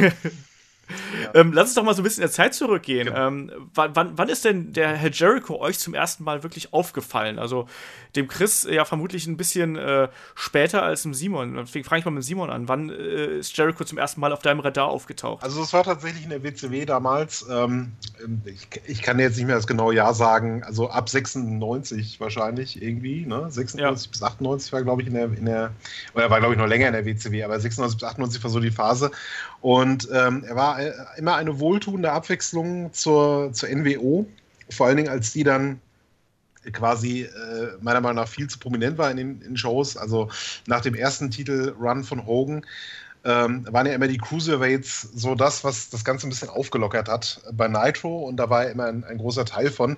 Und äh, während wir die, die Dean Melenkos hatten und die Mexikaner hatten und äh, so ein Rey Mysterio, war er so der, der er ist mir deswegen so aufgefallen, weil er halt, obwohl er halt in diesem Cruiserweight-Spektrum war, so ein, so ein, ja, so ein, so ein Rockstar Typ war, also so ein mm. Rockstar-Face war, beziehungsweise auch Heel war, je nachdem, was er da gerade gespielt hat. Und äh, ich fand den halt erstmal total unsympathisch. und äh, ich fand ihn deswegen unsympathisch, weil er halt ein Heel war und ich ihn unsympathisch äh, finden sollte, aber er hat mich dann dadurch überzeugt, dass er halt äh, ein fantastisches Wrestling quasi geboten hat, dass er, äh, dass er die, diese Matches, in denen er war, zu was Besonderes gemacht hat, also diese Cruiserweight-Matches. Ähm, und das war so die Zeit, wo, ich, wo er mir das erste Mal so positiv aufgefallen ist, ja. Ja, ich muss halt sagen, ich fand Jericho damals richtig scheiße. Ich kann es dir nicht genau sagen, aus heutiger Sicht, wieso. Damals mochte ich aber auch Alex Wright als äh, WCW-Wrestler. Also vielleicht bin ich als, da einfach ein bisschen als entschuldigt. Berlin oder als Alex Wright? Als, als, das Wunderkind Alex Wright, als der Tanzende. Das darf dir jetzt peinlich sein, so ein bisschen. Aber nur so ein bisschen. Ich nee, ich fand, ich, ich konnte mit Jericho in der Anfangsphase überhaupt nichts anfangen. Gerade noch, äh, er war ja nicht von Anfang an äh, Heel, sondern gerade noch als er, als er ein Babyface war, fand ich ihn halt so schrecklich und so nervig. Ähm, da war ich dann auch sehr, sehr froh, dass er. Ähm, äh, dass er dann irgendwann hier geturnt ist. Und dann habe ich auch gemerkt, dass ähm, was da eigentlich für eine Persönlichkeit hintersteckt und wie interessant er halt sein kann. Ähm, und gerade wenn man dann auch mal schaut, was er halt davor noch für Kämpfe äh, bestritten hat, also in Japan und so, da hat er auch echt die, die Hütte gut abgerissen. Also wer sich darüber informieren möchte, dem empfehle ich auch echt seine, seine, seine Bücher. Sie hat ja mehrere geschrieben, aber gerade das erste Buch ist sehr, sehr interessant, ja. wo er sehr viel darüber erzählt, wie er halt um die Welt gereist ist. Auch diese abstruse Sache, wo er dann, ähm, wo dann auch hier sein Name gewählt worden ist. Ich glaube, einer davon war das nicht He-Man sogar ja, oder sowas. sowas oh, ja, ja, ja, so Sachen waren das. Und seine Musik war doch einfach irgendein Standard-Basketball-Gedudel oder so vom Turner Network. ja, ja. ja, sowas. Sehr, sehr gute also, Sachen, ja. Ganz, ganz furchtbar. Und äh, kleine, kleine Verbindung zu heute. Ähm, äh, Jericho hat unter anderem auch gegen, ähm, äh, gegen Koji Kanemoto angekämpft, ähm, was auch äh, gekämpft, der jetzt kürzlich äh, bei WXW für nächstes Jahr angekündigt worden ist. Also, das ist vielleicht auch ganz, ganz interessant. Also, da gibt es auch ein Aufeinandertreffen zwischen den beiden. Aber ich glaube, ähm, wir sind uns da einig, dass der, der äh, Stern von Jericho wirklich erst so richtig aufgegangen ist, als er dann bei WCW hier geturnt ist und wirklich zu diesem unfassbar nervigen Rockstar-Typen mit dem immer anderen Haaren und anderem Bart geworden oh, ist, oder? Ja. Wie, wie hieß nochmal sein Bodyguard? Ralphus. Genau, Ralphus. Oh, meine Gottes Güte. Willen. Der Typ mit dem Nabelbruch, ne? Oh. der, der, Typ, der, der sah wirklich aus, den, den konnte nur die eigene Mutter lieben. Aber äh, wie der sich gefreut hat, einfach da im Rampenlicht auch zu sein und es hat so gut funktioniert. Ihr, ihr, da draußen, wenn ihr Ralfus nicht kennt, dann googelt den jetzt mal bitte. Oder guckt ins WWE Network auf jeden ja, Fall. Ja, ins WWE Network, weil den muss man gesehen haben, den, den, den Mann. Ja. Absolut. Ja. Aber, ist, glaube ich, ein äh, Truckfahrer gewesen. Ja, ja, ja, der, der, der war ein Fahrer da bei der WCW, genau. Denn äh, Jericho hat den, glaube ich, irgendwie am Parkplatz gesehen und dachte, der sieht aber seltsam aus. Den nehme ich mit. Ja. ja, warum auch nicht? Ich meine, jeder hat ja einen coolen Bodyguard und Jericho kriegt dann eben Ralphus. Ja. Ah, das war schon sehr absurd. Aber Jericho hat auch, das war was, was wir gerade wieder erzählt haben. Ne? Also Jericho hat sich halt immer interessant gemacht und selbst wenn das halt was total Absurdes gewesen ist, dann hat das da eben bei ihm funktioniert. ähm, Die Liste. Arm. Genau, das. genau, also er hat dann ja eine Fehde gegen, äh, äh, gegen Dean Malenko gestartet. Fantastisch. Ja. Und äh, Dean Malenko war ja der Man of the Thousand Holes und äh, Jericho hat, meine ich, ähm, the Man of in der Fehde. Ja, Thousand Four Holes, oder? Irgendwie war das, ne? genau. ne? dass er irgendwie ein paar mehr hatte oder so. Genau, aber ich, was ich noch sagen wollte, dass Jericho ja. hat das ja auch wirklich ähm, Dean Malenko auch zu Weißblut getrieben und hat ja auch unter anderem, glaube ich, seinen Vater beleidigt und keine Ahnung was. Also richtig assi einfach. Also, und dann hat er ja wirklich eine, eine, eine, eine Promo gehalten, die über die Werbepause hinweg ging und, und seine, mit einer langen Liste ist er da, dann kommt schon wieder die Liste, ne, und hat dann einfach Moves vorgelesen und jeder fünfte oder so war halt armbar. Also wenn man sich das heute mal anschaut, es ist total geil, weil dann jeder, jeder dritte Move oder fünfte Move ist halt dann der Armbar und so kommt er eben auf 1005, äh, bis er dann irgendwann aus dem Ring vertrieben worden ja. ist. Also so genial. Aber er hat natürlich auch gute Kämpfe bestritten, das muss man eben auch sagen. Ja. Und er hat, er hat das, was, ähm, was wir heute an der Cruiserweight Division so kritisieren, nämlich dass die Wrestler halt keinen Charakter hatten. Das hat er eben damals auch in die Cruiserweight Division gebracht und hat den anderen dadurch geholfen, auch overzukommen. Also ähm, er hat ja auch Fäden zum Beispiel gegen, gegen Rey Mysterio gehabt, gegen ähm, Juventud Guerrera zum Beispiel. Auch eine, eine geile Genau, aber auch wie Kuvi wollte ich gerade noch auf das Mask vs. Äh, äh, Mask vs. Title Match damals raus, wo äh, Jericho dann ihm die Maske abgenommen hat. Ne? Und dann Ruvi als einer der ersten Mexikaner dann USA äh, ohne Maske aufgetreten ja. ist. Ähm, die Matches gegen, ähm, klar, gegen Eddie Guerrero äh, absolut großartig auch, ne? Und auch, was ich auch immer geliebt habe, das war dann schon so, ähm, als dann Goldberg in die WCW kam, dass dann Jericho immer gegen Goldberg geschossen hat. So ganz kackdreist. Der hat doch ständig Goldberg rausgefordert und während der Phase, als, als Goldberg verletzt war und äh, hat ihn dann halt natürlich nicht gekriegt, ne? So. Das war sehr schön, wenn er das Match hat anläuten lassen und äh, Goldberg dann durch Countout verloren hat und sowas. Und, ja, ja. Jericho war schon immer, war schon damals eigentlich so dieser Internet-Meme-Charakter, so ein bisschen, der halt mit solchen Sachen gespielt hat. Erinnert ihr euch noch an dieses Conspiracy-Victim? Schild, was er dann immer hatte, wo er dann behauptet hatte, äh, behauptet hat, dass er irgendwie Verschwör Opfer einer Verschwörung ist yeah. und sogar bis ja, zum ja. Präsidenten geht und dann ist er irgendwie zum Weißen Haus gelaufen Stimmt, und hat dann solche, das war ja auch noch. Ja, genau, hat solche Geschichten gemacht und sowas. Und äh, ja, der hatte schon diesen, diesen, ich sag mal, diesen Internethumor in Anführungsstrichen, ja, äh, dieses, dieses leicht, ja, sarkastische und ironische, dieser ironische Humor und so, den hat er halt damals schon volle Kanne drauf gehabt. Also es war großartig. Mhm.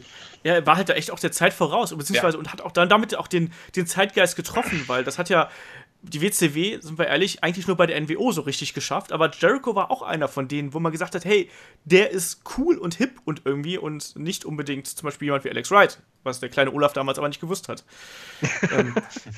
Aber ich, ich, muss auch dazu sagen, hätte ich Jericho in der WCW gekannt, ich hätte ihn wahrscheinlich gehasst, weil ich dann noch ein Riesenmark war. Ja, das, mir ging es da auch genauso. Ja, ich, also ich habe ja da auch gedacht, dass die NWO halt die coolsten sind und da ging es mir noch nicht auf den Sack, dass die halt die ganzen äh, wirklich guten Leute unten gehalten haben. Mhm. Aus heutiger Sicht ist das halt auch ein bisschen anders. Ich, ich habe die ganzen Jericho-Sachen ja irgendwann nachgeholt mal mhm. äh, bei der WCW. Die sind halt äh, auch in der Nachbetrachtung noch großartig. Das ist einfach so herrlicher Quatsch. Das äh, muss man sich mal angucken. Wirklich. Ja. Absolut. Und er ist ja dann, äh, 99 ist er dann ja äh, rübergegangen. Also er hat sich ja bei WCW einfach auch lange Zeit nicht mehr wohlgefühlt. Er war dann eigentlich einer der ersten, ähm, die dann rübergegangen sind zu WWE. Ähm, und vor allem ja auch mit der Begründung, weil er halt nicht so gebuckt worden ist, wie es ihm, äh, wie er sich gehofft hatte. Also diese Fehde mit Goldberg, da hätte er eigentlich ja, äh, hat er dafür plädiert, dass es halt da endlich ein, ähm, ein Aufeinandertreffen gibt. Das wurde halt abgelehnt und dann hat er halt irgendwann gesagt, so, pff, dann gehe ich halt, ne? Und dann hat er ja auch bei äh, Raw ähm, auch sein erstes, äh, sein erstes, ja, Segment ja dann bekommen, äh, gleich auch mit dem größten, den WWE damals hatte, nämlich The Rock. Ja. Ähm, das, ne, das war ja dann am, äh, am 9. August 2019, wo dann dieser äh, Millennium Counter, also damals hatten ja alle Angst davor, dass irgendwie 2019. die Welt. Oh, 2099, äh, 1999. Ah, 1999. 19, am 9. August 1999, so. Ja. Ähm, aber damals haben ja alle Leute Angst gehabt, dass die Welt untergeht, irgendwie, wenn die, mhm. äh, wenn das Jahr 2000 kommt. Und äh, darauf hat das ja so ein bisschen angespielt, auch mit dem Y2J. Und dann hat er sich auch direkt in das erste Rededuell mit äh, The Rock geliefert. Ich fand, dass er damals ein bisschen schlecht weggekommen ist, muss ich mal ganz ehrlich sagen. Oder? Äh, ja, halt, halt, so, so, so, so whiny halt irgendwie. Aber ähm, da ist er mir dann halt zum ersten Mal aufgefallen. Das war so die Phase, äh, wo ich dann äh, öfters mal von meinem Onkel irgendwelche aufgenommenen Wrestling-Tapes bekommen habe und so. Wo ich dann auch teilweise schon mal zwei, drei Tapes hatte, wo dann alles hintereinander Raw-Ausgaben drauf waren oder sowas. Und ich war ein riesen The Rock-Mark damals. Und äh, dachte mir dann, als, als dieser Typ rauskam, was, ist das denn für, für ein Arsch bitte? Der, der unterbricht einfach The Rock, ja? Der, Darf der, das? Der redet gerade über The Big Show und das ist alles, das stimmt alles, was der über den fiesen Dicken sagt, ja. Sehr schön. Und, und, dann kommt dieses Würstchen mit der schlimmen Frisur da raus. Gott, habe ich den gehasst. das, das, Problem ist aber, ganz am Anfang haben sie, glaube ich, nicht so wahnsinnig viel draus gemacht. Ne? Also Jericho kam halt ja. mit dieser Promo irgendwie da an und dann hat er, glaube ich, noch ein paar mehr Promos gemacht und äh, hat dann erst ein bisschen später überhaupt erst angefangen zu kämpfen und hat, glaube ich, auch gegen, erst gegen, gegen Road Dog oder, oder weiß ich nicht, ja, ja. irgendwie, wenn ich, wenn ich mir nicht sehe. Und dann kam mir diese äh, China. Äh, Geschichte, dass er halt sein, seine erste richtige Fehde war mit China.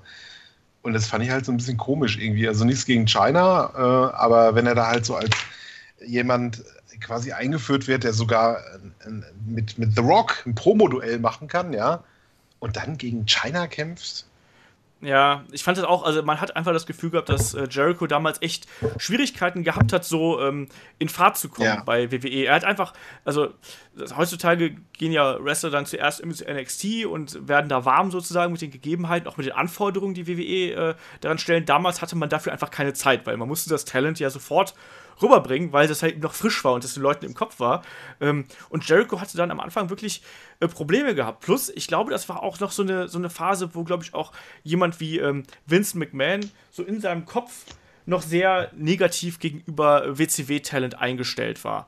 Also sprich, ähm, er hat zum einen, glaube ich, gesehen, dass Jericho halt relativ klein war. Und ich meine, es war doch auch so, dass Jericho in der Anfangsphase zumindest, ich weiß nicht, ob das heute noch immer so ist, aber ich glaube nicht, ähm, hat er doch auch irgendwie ähm, höhere Schuhe getragen, damit er nicht ganz so klein wirkt.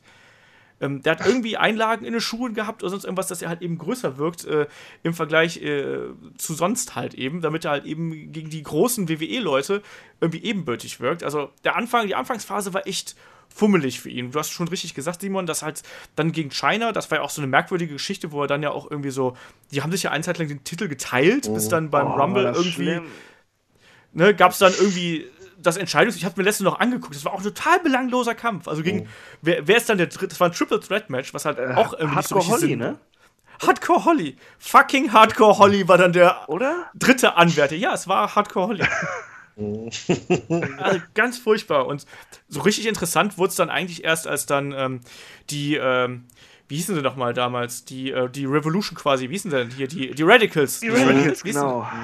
Sind dann rübergekommen. Also äh, Chris Benoit, Eddie Guerrero, Perry Setta und Dean Malenko. Und da hat man gemerkt, dass sich Jericho hat auch extrem von profitiert, weil auf einmal wieder die Leute hatte, mit denen er ähm, wusste, wie man mit denen arbeitet und wie man mit denen geile Kämpfe abliefert. Und dann war eigentlich so die, die IC-Division, drehte sich ja eigentlich wenn, noch mit Kurt Engel dabei, aber die ganze Zeit nur um diese Leute. Und du hattest einen geilen Kampf nach dem anderen eigentlich. Ähm, da können wir jetzt echt lang und breit, glaube ich, drüber schwadronieren. Also, ähm, vielleicht mal so während der Zeit, was fallen euch denn da so spontan für Kämpfe ein, Simon? Du vielleicht zuerst. Ähm, Jericho gegen Triple H. Der, äh, ähm, das Falls äh, äh, Title Match, wo ja, Jericho. Ja, das war, glaube ich, das, wo. Das war, glaube ich, eine. eine ähm, war das nicht eine, eine Raw-Folge sogar? Genau, das war eine Raw-Ausgabe. Und, und Jericho hat dann Triple H quasi gepinnt und hat äh, den Titel gewonnen, aber ich glaube, irgendwie war das nicht so, dass der Ringrichter das dann irgendwie äh, ja, zu schnell gezählt. Zu schnell gezählt hat, irgendwie sowas. Boah, genau, das ist genau. lange her. Ich muss das alles nochmal anschauen. Die, die, haben Earl Hebner dann irgendwie hinterher wieder ja. rausgeholt, der musste das dann annullieren und Jericho musste den Titel zurückgeben. Ja. ja, genau, also, nee, das war, das war dann so, da musste, äh, ja, das war Triple H, ich hab's mir letztens nochmal angeguckt. Triple H hatte dann, ähm, äh, hat, glaube ich, angedroht, dass er Earl Hebner entweder feuern oder irgendwie den Arm brechen würde. Wie man das halt so macht. Und dann äh, kam Jericho halt raus, so, ja, okay, komm, als Good Guy, da ja. hat er den Titel halt zurückgegeben. Aber ähm, aber da, das war natürlich auch echt eine Feder. Also Jericho gegen Triple H war auch dann damals eigentlich, ähm, also wir sind jetzt so 2000, 2001 rum, mhm. ähm, äh, war auch echt eine geile Fehde und ähm, hat dann unter anderem auch mit einem richtig guten Last Man Standing Match bei Fully Loaded äh, 2000 irgendwie sein, äh, sein Finale gefunden. Also wer das noch nicht gesehen hat, sehr, sehr blutiger Kampf. Ähm, und unglaublich, wie Jericho da als aufsteigender äh, Underdog irgendwie da hochkam. Das war richtig, richtig klasse. Und ging dann halt weiter. Jericho gegen Chris Benoit fällt mir das zum Beispiel auch ein beim, oh, beim, äh, das beim Rumble. Genau. Heidewitzka, das war gut. Ja, und auch der Walls of Jericho oben auf der Leiter und solche Sachen. Also. Und dann natürlich das Match, ähm, das Vengeance-Match 2002 2001, weiß ich nicht, wo, wo er halt dann ähm, in einer, also erst gegen The Rock gekämpft hat und nachher gegen Stone Cold Steve Austin, war das so rum in der Reihenfolge? Ja, ja. Und ähm, hat dann quasi, wurde dann der, der erste Undisputed äh, WWF-Champion damals. Genau, und ich fand dieses, dieses, diesen Event sollte man eigentlich sagen, so, oh ja, das war so ein monumentaler mhm. Event.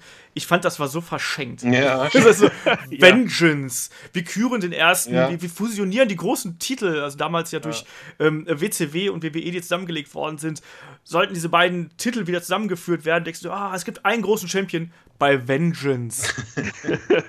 so. Ja, und, und was die halt auch draus gemacht haben, Jericho war dann ja irgendwie äh, Stephanies Pet, ne?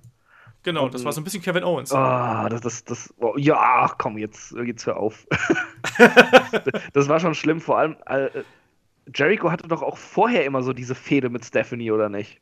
Genau, davor haben ja. sie sich halt gehasst ja, ja. wie die Pest. Da war sie doch immer, da hat er doch sie immer mit sehr, sehr, sehr, sehr vielen äh, Adjektiven versehen. Ja, und das war und dann als eine Piep bezeichnet. Ja. Das, Absolut. Ja. Und dann äh, ist er auf einmal, ja, ihr Äffchen. Und das, das war wirklich schlimm. Und boah. Nee, also dieser ganze Title Run war richtig, richtig schlimm. Das kann man sich, wenn man Jericho heute kennt und, und wie der Typ so seine Zeit mit einem Titel auch gestalten kann, wenn man mal an 2008 zurückdenkt, äh, das kann man sich eigentlich heute gar nicht mehr vorstellen, wie schlimm dieser Title Run war. Ja. Ja, das endete leider dann auch beim einem sehr, sehr schlechten äh, Main Event bei WrestleMania 18 mhm. gegen Triple H. Und auch da, äh, Triple H hat auch, gerade wenn er im Main Event stand, nie gute Kämpfe abgeliefert bei WrestleMania. Wollte ich nur mal so kurz erwähnt haben. Ah, also, also bis auf den WrestleMania 20. Ich, 22 gegen Cena war auch ein guter Kampf. Okay, aber ja, also gut, dann vielleicht nicht nie, aber nicht immer. ja. Stimmt, aber ja. Ich sag nur Meist, Roman Reigns. Ja. Roman Reigns, Randy Orton Randy, und Jericho. Ganz schlimm, Randy Orton, ja. Boah, ganz, Randy Orton. Ganz schlimm. 25 war das, ne? Ja, 24. Ich weiß, 24 ich hab's aus dem Kopf nee, verdrängt. 24 Main Ja, das war, das war nach dem. gegen Undertaker. Stimmt, äh, 25 warst du hast recht. Du hast recht. Davor war das Match, ähm, nee, was war denn davor nochmal? Annette, äh, Ric Flair gegen Shawn Michaels? Nee, das, das war, war aber nicht Main Event. Ist auch egal. ähm. Ric Flair, Shawn Michaels war auch 24, ja. 25 ja. war Ric Flair schon retired 25 und hat dann als Undertaker, Shawn Michaels und dann kam, ja. äh, dann kam Triple H gegen Randy Orton und das. Oh ja, das kann sein. Aber, aber Shawn Michaels ist gerade ein gutes Stichwort, um das mal so aufzugreifen. Oh, Michaels, ja. Na, das ist natürlich auch, also zu Shawn Michaels machen wir auch äh, noch einen Podcast, garantiert. Ja, bin ähm, ich gern bei. wir haben ja auch abgestimmt, ich habe das ganz vergessen am Anfang zu sagen, wir hatten ja den Jericho Podcast, äh, äh, wir hatten ja eine Abstimmung auf Headlock und da hat Jericho ganz knapp vor äh, Shawn Michaels äh, auch gewonnen und äh, wer war der andere noch? Muss ich gleich mal gucken, aber Shawn Michaels war halt auf jeden Fall Nummer zwei. Ja. Ähm, wer war der andere? Und Sting, noch? genau, Shawn Michaels, Shawn Michaels und Sting. Shawn Michaels, Sting und der, der vierte war ähm, der Ultimate Warrior, aber der Ultimate Warrior hat nicht so viele Stimmen bekommen. Ich dachte jetzt, der dritte wäre äh, Roman Reigns gewesen. Weil ihn alle lieben. Wir haben schon, wir haben schon Roman Reigns Podcast gemacht. Uh, und den habe ich mir nicht angehört. Ja, ich verstehe gar nicht warum, aber es war immer so Problemfall. Das war immer so ein bisschen äh, Wollte wahrscheinlich äh, Problemdiskussion. Nein, wir, Michaels, wir, sind ja, ja fachlich äh, äh, kompetente Journalisten hier, die podcasten und wir reflektieren das äh, ebenso neutral wie fundiert. Auch Roman Reigns. Ach, hör doch auf. Ja. Wow, dass ich diesen Satz fehlerfrei rausgekriegt habe, da mache ich mir jetzt ein Sternchen für, weißt du? Wir sind, wir sind, wir sind Journalisten und, und Chris. So. Genau. Ähm, so, Shawn Michaels, Jericho. Jericho. Zwei, von, jemand, ja? von jemandem, der da nur so ein paar Videos zusammenschnibbelt, ne?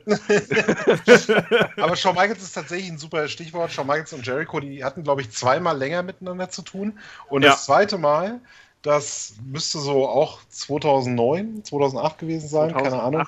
müsste es gewesen sein. Mit Shawn Michaels ist tatsächlich eine meiner absoluten All-Time-Lieblingsfäden überhaupt. Im, ja, im unglaublich gut. Also das war unfassbar intensiv. Ähm, äh, vielleicht erinnert ihr euch noch, äh, Jericho, das hat er, glaube ich, in seinem Buch geschrieben, hat äh, während dieser Fehde Shawn Michaels Frau K.O. geschlagen. ähm, das war allerdings ein Versehen.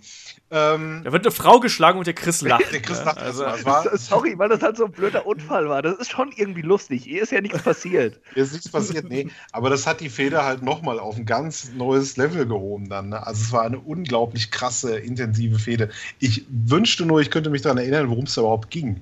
Äh, ursprünglich. Ähm, ich glaube, irgendwie, weiß ich nicht, irgendwas mit dem Auge? Mit seinem Auge? Nee, sein Auge war irgendwie, keine Ahnung. Weiß es einer von euch? Ich, ähm, ich, weiß es auch nicht mehr genau, was der Aufhänger der Fehde war. Ich glaube, war es nicht einfach ja, so eine Neidgeschichte nee, nee, nee, erstmal? was, was war der Aufhänger? Ich, boah, er hatte sich ja, sich ja irgendwie hier äh, Lance Kate geholt als Manager. Das weiß ich noch. Das müsste davor gewesen sein. Und, äh, Oh, äh, äh, er, er, hat doch irgendwie eine kritische Frage gestellt beim Highlight Reel und dann hat Shawn Michaels ihm einen Superkick verpasst. Und dann hat Jericho halt äh, äh, so Promos gehalten, dass, äh, dass er ähm, ein falscher 50er ist und mit jedem Scheiß durchkommt und die dummen Fans ihn trotzdem abfeiern und alles. Und so ist das doch irgendwie gekommen. Das war eine ziemlich cool gemachte Fehde eigentlich. Ja, dann genau, das war richtig gutes hat, Writing. Dann ja. hat sie ja dieses Match bei beim American Bash oder so.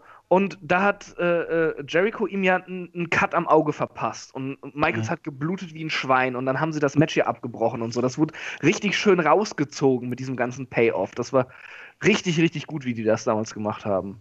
Genau. Das, das kulminierte dann ja auch im Leitermatch äh, zwischen den beiden, wo die sich ja auch äh, grün und blau geschlagen haben. Dann ja. schlussendlich um den Titel. Ja, vor, vor, allem das Coole war ja, äh, vor dem Leitermatch bei No Mercy hatten sie ja noch dieses, ähm, dieses Hardcore-Match oder, oder Unsanctioned-Match war das doch, oder? Match, ja, bei Unforgiven. Und ähm, da hat Michaels Jericho ja besiegt. Das war quasi wirklich das Grudge-Match, ja. Da hat er ja. sich rech rächen dürfen für alles, was er ihm und seiner Frau angetan hat. Und später am Abend wurde Jericho dann eben durch dieses komische Scramble-Match, falls sich noch jemand dran erinnern kann, Ach ja, oh ja. dann Champion. Und dadurch hatte diese Fehde, obwohl sie eigentlich abgeschlossen schien, nochmal ein neues Level erreicht. Das war so gut damals. Ja.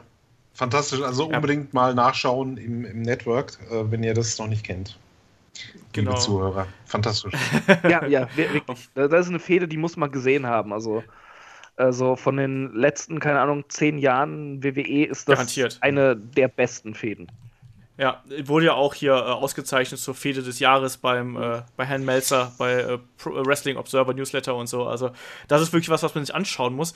Ähm, und ich finde, danach ist der Herr Jericho auch so ein bisschen in der Versenkung verschwunden eigentlich. Also war er ja so ein bisschen aus dem Titelrennen raus, die Folgejahre. Hat er dann auch so ganz ähm, diesen absurden Kampf bei, ähm, bei WrestleMania 25 gehabt, wo er dann ja gegen Snooker, äh, Steamboat und Piper gekämpft hat. Wo man aber sagen so muss, absurd war der gar nicht, ne? Nee, eigentlich ja. nicht, weil der war nicht absurd, aber so rein von der Kampfpaarung her klingt es halt merkwürdig. Und man muss dann natürlich da sagen, dass ähm, was da äh, Steamboat ja. nochmal aus sich rausgeholt ja, hat. Wahnsinn. Steamboat war super. Ja, also äh, unglaublich. Äh, ich habe da auch, ich weiß noch, da gab es doch manchmal beim, beim Event drauf, gab es dann auch noch ein Einzelmatch genau, zu stehen. Genau, es gab das Einzelmatch und das war so auch richtig gut.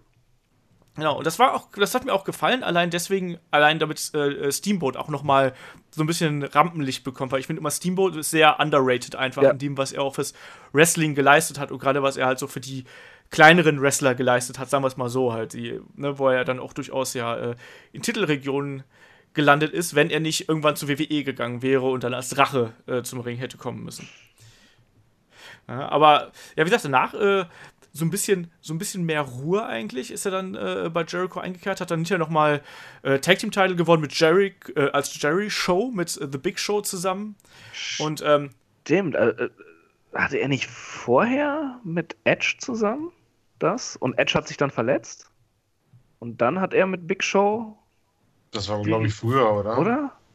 Das kann sein. Das, das, das, ist doch dann zu, der, zu dem, äh, oder? Das, das müsste doch dann, doch, doch, doch, das, das, hat, das, das hat zu dem Match bei WrestleMania 26 geführt. Äh, er hatte erst mit Edge die Titel, Edge hat sich verletzt, war dann ewig lange äh, weg und äh, Jericho hat dann mit Big Show das Tag-Team gemacht. Dann waren sie lange, lange Champion und Edge ist beim Rumble zurückgekommen. Stimmt, ja. Und hat den gewonnen und hatte Jericho auch, glaube ich, rausgeschmissen. Ja, und bei ja. Elimination Chamber ist Jericho Champion geworden. Und dadurch gab es dann das WrestleMania-Match Edge gegen Jericho. Ja. Oh mein Gott. Siehst du, das ist so mein schwarzes Loch, was so diese Zeit angeht. Da habe ich echt so, so wenig Erinnerungen dran, dass ich das echt nicht so aus dem äh, äh, FF rausposaunen äh, kann. Aber äh, gut, dass du das kannst. Das war in derselben Elimination Chamber, wo der, ähm, wo er Champion wurde, wo halt der Undertaker von Shawn Michaels irgendwie während des Matches umgehauen wurde und das hatte dann die, die Fehde halt nochmal verstärkt und so. Das war damals Wo Shawn Michaels gute, so besessen von dem anderen Ja, genau, war. genau. echt gut geschrieben alles, muss man sagen. Also ja, der Main Event so, so ein bisschen. Der Main Event, der Main Event. Ja. Der Rest war auch oft kacke, aber äh, da gab es schon so Highlights und schön, dass Jericho an so vielen beteiligt war. Genau. Das stimmt. So, sollen wir noch ein bisschen weitergehen? Noch ein bisschen in die Neuzeit? Oder, äh? Ja, komm hier, wir sind einfach ja. dabei. Macht doch Spaß. ja, haben wir noch äh, Fede gegen CM Punk. 2011 äh, oh, sind wir jetzt inzwischen. Super Geschichte wo Jericho, ich erinnere mich nur an diese Szene, wo Jericho auf dem, äh, auf dem Schnaps ausrutscht. ja, ja, genau. Kennt ihr diese Szene? Weil da gibt es doch diese, das ist ja eigentlich, da muss man auch mal dazu sagen, da hat ja WWE jetzt auch nicht unbedingt was Neues gemacht. Also es gab diese Fehde zwischen ähm, Jericho und CM Punk und da wurde halt darauf angespielt, dass ähm, CM Punk ja straight edge war, weil eben auch sein Vater und so Alkoholiker war. Diese Geschichte war ja nicht neu. Da muss man auch mal dazu sagen. Also, das war ja eigentlich auch eine, ähm, eine Anspielung auf eine alte Ring of Honor Storyline, die CM Punk damals schon mit Raven gehabt hat. Mhm. Ähm, sehr, sehr ähnlich. Ähm, und da gab es halt eine Szene, wo ähm, Jericho bei Raw war das irgendwann versucht hat, ähm, äh, CM Punk mit Schnaps abzufüllen. aber diese glatten Stiefel halt anhatte und diese Lederhose und einfach sich mal gepflegt außerhalb des Rings auf dem Schnaps auf die Schnauze gelegt hat. Auf dem möchte gern Schnaps. Ich glaube nicht, dass es auf dem Alkohol war. Keine Ahnung. Nee, glaube ich auch nicht. Äh, ich, ich glaube, Prima Donna Punk wäre ausgetickt, wenn er ja, Alkohol das, das glaube ich nämlich auch. ja. Ja, äh, aber das war auch, das war auf jeden Fall auch eine gute Fehde äh, zwischen den beiden. Auch wenn man da, ich finde, da hat Jericho halt schon so ein bisschen ich weiß es nicht. Da, diese Fehde hat nicht so 100% geklickt für mich. Ich kann es nicht genau sagen. Vielleicht war es dieser Zusammenhang, dass mir das, diese Fehde mit Raven zu sehr noch im Kopf mhm, gesteckt hat oder so. Bei mir hat das nicht so funktioniert. Ich, fand's okay. Ich fand's, äh, war aber auch zu Recht nicht der Main Event. Da, da riecht sich ja Punk bis heute drüber auf, weil ich hatte kein Main Event. Ja? aber äh, es, es, hat zu Recht hinter äh, Cena äh, und Rock zurückgestanden, weil es, es, es hatte irgendwie es fehlte dieses Big-Time-Feeling so ein bisschen bei ja. der Titelfehde, fand ich. Die ja, man muss halt auch leider okay sagen, dass natürlich. Und, und, und, die Story war auch äh, interessant und alles, aber es, es, hatte nicht so. Ja, es wirkte nicht wie etwas Großes.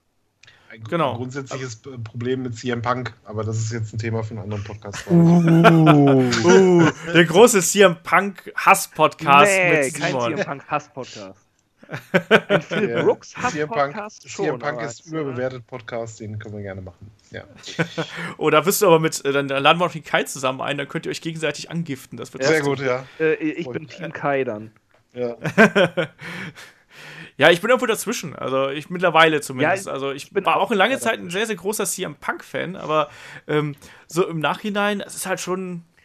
Naja. Der Typ ist halt ein geiler Wrestler gewesen, aber das ist so ein unfassbar arrogantes, blödes Arschloch. lassen wir jetzt einfach mal so stehen, weil. Äh, ähm, ich möchte da auch nicht drauf halt, eingehen jetzt, weil das halt wirklich zu weit wird. Ja. Aber sein UFC-Kampf war geil, den sollte man sich angucken. Ja, da hat doch Stephanie McMahon letztens noch mal eine schöne Anspielung drauf gemacht, als sie Chicago Crowd bei, ähm, bei, bei, äh, bei ihr irgendwie das CM Punk CM Punk gerufen hat und wo sie dann gemeint hat, so, wenn ihr das noch weitere 210 Sekunden durchhaltet, dann ja, haltet ja, ihr länger stimmt, als andere im Cage und so. Ja, aber wie gesagt, danach ist, ist Jericho, finde ich, so ein bisschen, also gerade so 2014, äh, 2000 äh, bis 2016, ist so ein bisschen in der Versenkung verschwunden. Ich finde, da hat er nicht mal so die ganz großen Höhepunkte gehabt. Also da war auch dieser, dieses erneuerte Comeback war dann auch nicht mehr so groß. Das ist eher so eine Zeit, da war Jericho ziemlich ja. Bäh, der war halt da, oder? Er, er, er, er war immer mal wieder da halt. Ich, ich glaube, es hat ja. sich halt nichts an seinem Charakter und an den Stories mit ihm entwickelt, weil dann war er mal da, dann, dann hat er wieder äh, zwei Monate mit Fossi getourt, dann war er mal wieder einen Monat in der WWE. Das war irgendwie eine ganz, ganz komische Phase. Äh, und, und eine Zeit lang hat er dann ja auch nur Hausshows gemacht oder was, ne? Ja, ja, mal besondere äh, oder Special Appearances oder sonst ja, irgendwas. Ja, ja. Und da war doch auch noch irgendwas hier mit, mit der brasilianischen Flagge. Ach so. Die, die er da äh, auf den Boden geschmissen hatte oder was. Und das ist verboten in Brasilien und die wollten ihn da lynchen oder was auch immer. Ja, er ist, ist glaube ich, öfter auch mal außerhalb des Rings aufgefallen. Ne? Da gab es auch irgendwas mit, mit, so, mit so einem Fan. Die, oh, ja, ja stimmt. Mehrfach aneinander geraten. Ja, genau. Das war aber äh, in der Zeit davor. Das war seine, ähm, seine Anzug-Heal-Zeit, meine ich. Ja, da hatten das, hatte das nämlich irgendeine Olle nicht verstanden, dass er privat nicht dieser Mensch ist. Und, und hat ihn ziemlich angegangen und so. Und dann irgendwann war es ihm genug. Ja. ja, man muss halt sagen, dass Jericho ohnehin jemand ist, der, der sieht ja immer so nett aus und ist ja irgendwie so ein lustiger Geselle, wenn man ihn gerade so in Interviews kennenlernt. Aber der muss wohl auch jemand sein, der auch ziemlich gut einfach mal zuschlagen kann. Also wenn man sich die Biografie durchliest, ähm, da hat er ja auch, er sagte unter anderem ja, dass er halt gerade in seiner Anfangsphase auch so von den äh, erfahrenen Wrestlern halt besonders hart angegangen worden ist, weil er halt irgendwie so äh, das Pretty Boy-Gimmick mhm. hatte, nur weil alle gedacht haben, der hält ja nichts aus. Und er hat das dann einfach immer gekontert, indem er halt auch zurückgeschlagen hat. Mhm. Ähm, oder er ist ja auch jemand jetzt gewesen beim, ähm, vielleicht so ein bisschen den Bogen hier zur Neuzeit zu schlagen. Ähm, er ist ja auch der gewesen, der dann ähm, Brock Lesnar äh, beim SummerSlam dann danach angegangen ist, weil er ähm, diese Geschichte mit Randy Orton da in dem Moment so verwerflich fand. Und dass jemand wie Jericho, jetzt nichts gegen Jericho, aber dass er sich einem Brock Lesnar entgegenstellt, ähm, das finde ich schon äh, aller Ehren wert. Also, es ist halt jemand, der für seine Prinzipien gerade steht und der dann auch durchaus mal handgreiflich werden kann. Ja, einen gewissen Herrn Goldberg hat er ja auch angeblich zu Boden gebracht, ne? Das, was, was genau, alle ja, bestätigen außer Goldberg. Goldberg hat mir auch ja im Interview bei der Gamescom gesagt, dass ja äh, Wrestling-Kämpfe zwischen großen und kleinen Leuten ja auch keinen Sinn ergeben, weil es ja unrealistisch sei. Ja, er, er hat sowieso ein bisschen Blödsinn geredet. Er, er meinte irgendwie so, so, so ja, äh, äh, sein Sohn sollte nicht so viele Videospiele machen, weil der Gewalt ist halt was Schlechtes und so. Und dann, dann, dann zwei Minuten später sagt er so, for me, entertainment is violence. ja, also manche Sachen, also er hatte auch so diese, da waren halt schon so ein bisschen äh, diese Marotten zu erkennen, die halt viele alte Wrestler haben. Also er hat ja auch dann im anderen Interview, wo ich dann dabei saß, hat er halt dann auch erzählt, so ja, also äh, er findet halt, dass ähm, wenn man die Moves von anderen Leuten nimmt, dann ähm, sollte man die wenigstens äh, fragen und so. Und Roman Reigns hat halt nicht gefragt und so. Ich weiß ja nicht genau, ob das jetzt Charakter war und sowas, aber unglaublicher ähm, Quatsch auch, ne? Eigentlich. Ja, eben. Also, Wahnsinn. Ja, also ja.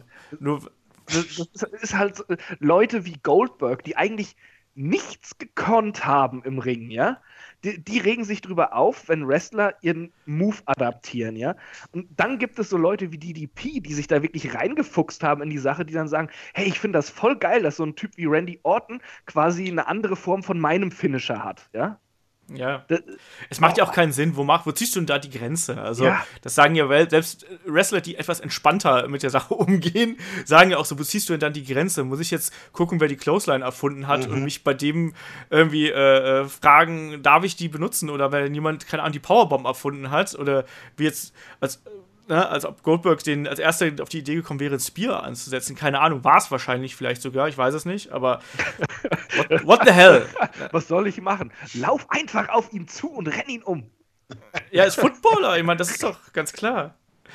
Ja, ähm, also das, ich finde das halt auch ein bisschen, bisschen Quatsch, aber naja. Vielleicht, wo wir gerade beim Thema Finishing Move sind, ähm, nochmal ganz kurz, um mal auf Jericho zu sprechen zu kommen. Da finde ich es auch ganz interessant, dass Jericho auch einer der ersten Leute war, der wirklich äh, viele Finishing Moves auch benutzt mhm. hat. Also die ganz alte Garde hat ja meistens so einen gehabt, also einen ganz klassisch. Äh, ne? Hogan, der Leg Drop, äh, Ric Flair, der Figure 4 Leglock, äh, Ultimate Warrior, irgendwas mit rumwerfen und draufspringen. ähm, und, ähm, und Jericho war ja jemand, der ja neben dem Lion-Tamer zum Beispiel auch den Lion Salt benutzt ja. hat und dann auch über die Jahre ja noch viel mehr andere Aktionen dazu ge gekriegt hat. Ähm, das finde ich auch eigentlich eine sehr clevere Art, um den Zuschauer sozusagen bei Laune zu halten und ähm, die Matches so spontan zu halten. Was denkt ihr darüber? Ja, er, er hält äh, sein Move-Arsenal genauso frisch wie sein Charakter eben. Er, ja. er, er, fügt was hinzu. Ich glaube, bei seinem Comeback äh, 2007 hat er dann ja den ähm, ach, wie, wie, den Codebreaker. Den Codebreaker genau. dann dazugenommen und sowas. Und äh, er weiß halt, dass er dann seine neuen Moves erstmal eine ganze Zeit benutzt und dann bei einem großen Match packt er dann nochmal einen alten Finisher aus und die Leute gehen ab und sowas. Er weiß einfach, wie er das einsetzen kann. Und ähm, auch das macht ihn zu einem ganz, ganz großen Typen. Ja. ja. Ja, das Interessante war halt auch, dass er zum Beispiel bei WWE dann ja auch den Lion-Thema abgewandelt hat in einen klassischen Boston Crab.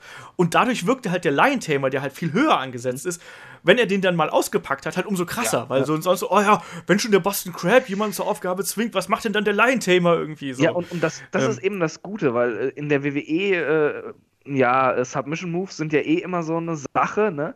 Und dann gerade auch noch bei Heels, dann, dann hat er sich den Line-Tamer nicht so kaputt gemacht irgendwo. Dann, dann wird halt einfach im Boston Crab nicht abgeklopft, ja? ja und wenn er dann den Line-Tamer auspackt, dann, dann wirkt das viel, viel bedrohlicher wieder. Das, das ist echt clever eigentlich. Das Einzige, was ich nie verstanden habe, es gab mal so eine Zeit, das war so um WrestleMania 20 rum, ähm, wo er den Ensuigiri, also äh, so ein Step-Up-Kick äh, an den Kopf, als Finisher verkaufen wollte. Das hat, glaube ich, nie so richtig geklappt. Nee, nee, das stimmt. nee, aber ansonsten, ähm, ich glaube, dann können wir auch langsam mal hier zum, äh, zum, zum großen Finish kommen. Und da frage ich euch einfach mal, äh, seht ihr im, äh, in baldiger Zukunft Jericho nochmal als, als Champion oder zumindest Champion-Anwärter? Wir haben das ja schon so ein bisschen angedeutet. Äh, Simon, ich glaube, du bist da dabei, oder? Ich bin dabei, ja. Also als Champion, huh. also als Champion-Anwärter auf jeden Fall.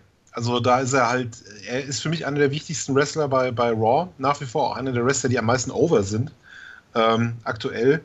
Und äh, warum nicht? Chris? Äh, schwer. Also ich sehe ihn immer noch als würdigen Champion, der einen coolen Run haben kann und der auch dann jemanden overbringt. Die Sache ist die, es, es würde irgendwie diese ganze New Era wieder äh, zurücksetzen, wenn eben dann ein 46-jähriger äh, alter Knacker in dem Sinne nochmal den Titel kriegt und vor, der vorher 20 Mal gegen Reigns und Rollins immer nur verloren hat. Ähm, das, ist, das, das wäre wieder sehr faul, ihm den Titel zu geben, weil er eben ähm, einen gewissen Status bei den Fans hat und man da keinen aufbauen muss für. Äh, er wäre cool, aber ich möchte es nicht unbedingt. Ja, ich bin da, glaube ich, bei dir. Also ich hab, hätte da eigentlich im Prinzip auch nichts gegen. Aber irgendwie wäre es halt auch widersinnig, weil Jericho braucht den Titel nicht, um unterhaltsam zu sein. Vielleicht mal so für eine, eine Woche oder so. Weißt du, so ähnlich wie das damals mit, mit Triple H war, halt nur dann vielleicht äh, irgendwie auf eine Woche gestreckt oder mhm. so. Vielleicht einmal so dann als, als Kulminationspunkt für Kevin Owens oder eine Nacht vielleicht auch nur, weißt du, beim, beim Pay-Per-View gewinnen äh, alle so, yay, Jericho und am nächsten Tag verliert dann wieder oder so. Ja, da ist dann immer wieder die Gefahr, wenn er den verliert, dass, dass es dann an so jemanden wie Roman Reigns ist. da, da habe ich ein bisschen also, also an die New Era, ne? an, die, an, die, an das neue Blut. Ne? Ja, ja, aber das ist halt... Äh, der, der Chris ist äh, innerlich schon so alt. Also, nee, also ich, ich verstehe. Roman Reigns ja. ist, ist bei der New Era halt auch in gewisser Weise ein Fremdkörper, weil sie schon, bevor das alles gestartet hat, ihn versucht haben, so aufzudrücken. Mhm. Ja? Äh, ja, ja. Ich glaube, hätten sie ihn aufgebaut schrittweise, dann hätte er in der New Era besser durchstarten können. Aber so ist er schon irgendwie jemand, an dem man sich satt gesehen hat, der nicht zu diesen neuen Gesichtern gehört. Ja, das ist halt generell das Problem in der heutigen Zeit, dass du dich halt einfach von vielen, an vielen sehr satt gesehen hast, weil du einfach jede Woche äh, einen Kampf von denen mhm. siehst. Ich habe heute noch einen Podcast angehört, ähm, da haben sie halt auch gesagt, es kann, früher hast du halt darauf gewartet, dass irgendwie die zwei Kontrahenten endlich aufeinandertreffen. Heute treffen die jede Woche aufeinander, oh, so ungefähr. Ja, ja, ja. und das, das schadet halt auch. Und gleichzeitig ist es dann halt umso bewundernswerter, dass jemand zum Beispiel wie den Herrn Jericho halt nach wie vor so frisch und äh, anders wirkt dabei und es trotzdem noch schafft, irgendwie seinen, seinen ähm, Charakter da irgendwie zu formen. Das ist schon äh, bewundernswert. Ja, und ich glaube, außer ihr habt noch irgendwelche äh, ja. Erinnerungen, die ihr mit uns teilen wollt, äh, würde ich diesen Podcast, glaube ich, dann jetzt äh, langsam schließen mit der abschließenden Bemerkung, dass äh, Jericho auf jeden Fall ein Hall of Famer ist, oder? Auf jeden Fall. 100 Pro. Bester Wrestler aller Zeiten? Nein. Nein, nein, nein, nein. Aber, aber er, ist, er ist ein super Wrestler. Er gehört zu den ganz großen des Sports. Top 10? Ja, für mich schon. Ja, ja. Top 10, ja. ja. Das glaube ich auch. Ja, ja. Und äh, wenn, wenn nicht Top 10, dann ganz knapp drunter. aber, aber, was ist denn euer Lieblingsmatch? ähm, von, von Jericho. Äh, bei mir ist es, glaube ich, gegen Triple H bei ähm, äh, Fully Loaded 2000. Ich fand dieses Last Man Standing Match fand ich ultra geil. Bei mir ist es wahrscheinlich äh, gegen Shawn Michaels das, das erste, das WrestleMania-Match zwischen den beiden. War das 17? 19? 17? Äh, 19? 19 war das, 19. ne? WrestleMania 19. Das ist mein Lieblingsmatch zwischen den beiden. Die Fehde, die finde ich die zweite besser, aber das Match, das fand ich perfekt. Das Match mit dem Tiefschlag am Ende. Mit dem Tiefschlag am Ende, das war so ein richtig schönes Ausrufezeichen. Das, das Match war wirklich fantastisch. Also, ich, da, da könnte ich mich jetzt nicht entscheiden, ob das WrestleMania 19 Match oder das Leitermatch bei No Mercy. Die sind bei mir auf einer Stufe. Und, oh, obwohl das, das Leitermatch mit Benoit war. Boah, fuck. Okay, die drei sind auf einer Stufe. Nächster Podcast, äh, Chris Top 10 äh, Jericho-Matches irgendwie, weil ich nicht entscheiden konnte. Und das beschissenste Jericho-Match? Jetzt Butter bei die Fische. Boah fällt mir jetzt echt gerade gar keins so super spontan ein. Also ich glaube, so äh, erinnerst du dich an die Matches gegen Perry Saturn auf ja. äh, in der WCW mit diesen komischen Stipulations, die sie da hatten? Irgendwie? Ja. Mit wo, wo Saturn, äh, Saturn dann anschließend ähm, so ein Frauenkleid tragen musste? Ja, ja. ganz schrecklich. Ja, aber, aber das waren ja auch an sich jetzt keine richtig schlechten Doch, die Matches, Matches waren sondern gegen Saturn. Das habe ich schlecht in Erinnerung. Vielleicht irre ich mich gerade, aber wenn ich jetzt dann eins nehmen müsste, dann wahrscheinlich gegen Perry Saturn. Mir fällt keins ein, sage ich ganz ehrlich. Mir fällt echt gerade keins ein. Matchtechnisch fällt mir auch so keins ein, aber was ich ganz furchtbar fand, war. Moment, mir fällt doch eins ein. Okay. Jetzt kommt's. Entschuldigung, nee, äh, was ich richtig scheiße fand, wo ich mich echt drauf gefreut habe, war ähm, Sami Zayn gegen Chris Jericho in Oberhausen. äh, ja. Bei der Hausshow. Ja. Da habe ich nämlich gedacht so, yeah, oder Jericho war halt nur für Oberhausen irgendwie angekündigt und der so, yeah, cool, noch Jericho. Und er macht halt seinen Spaß mit dem Schal und so. Und jetzt habe ich gedacht, so, jetzt wird's ein cooler Kampf. Und das war Arbeitsverweigerung, was die beiden da getrieben haben, leider. Also da, die haben sich nicht wehgetan. Und die Hälfte der Zeit haben sich um die Schal gestritten, so ungefähr. Ah, ja, typisches so. WWE Hausshow. Hausshow. Match. Ja. Genau das, ja. Genau äh, das. Und ich habe halt echt gehofft, das wird ein richtig guter Showstealer, weißt du? Ja, ja. ja war wohl nix. Verständlich. Nee. Also, also, welches Match ich furchtbar fand, gar nicht mal vom Match her, sondern vom ganzen Aufbau, war das WrestleMania-Ding gegen Fandango.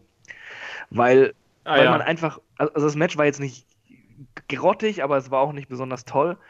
Aber man, musste, man, man wusste von Anfang an, Jericho legt sich hin, damit der overgebracht wird.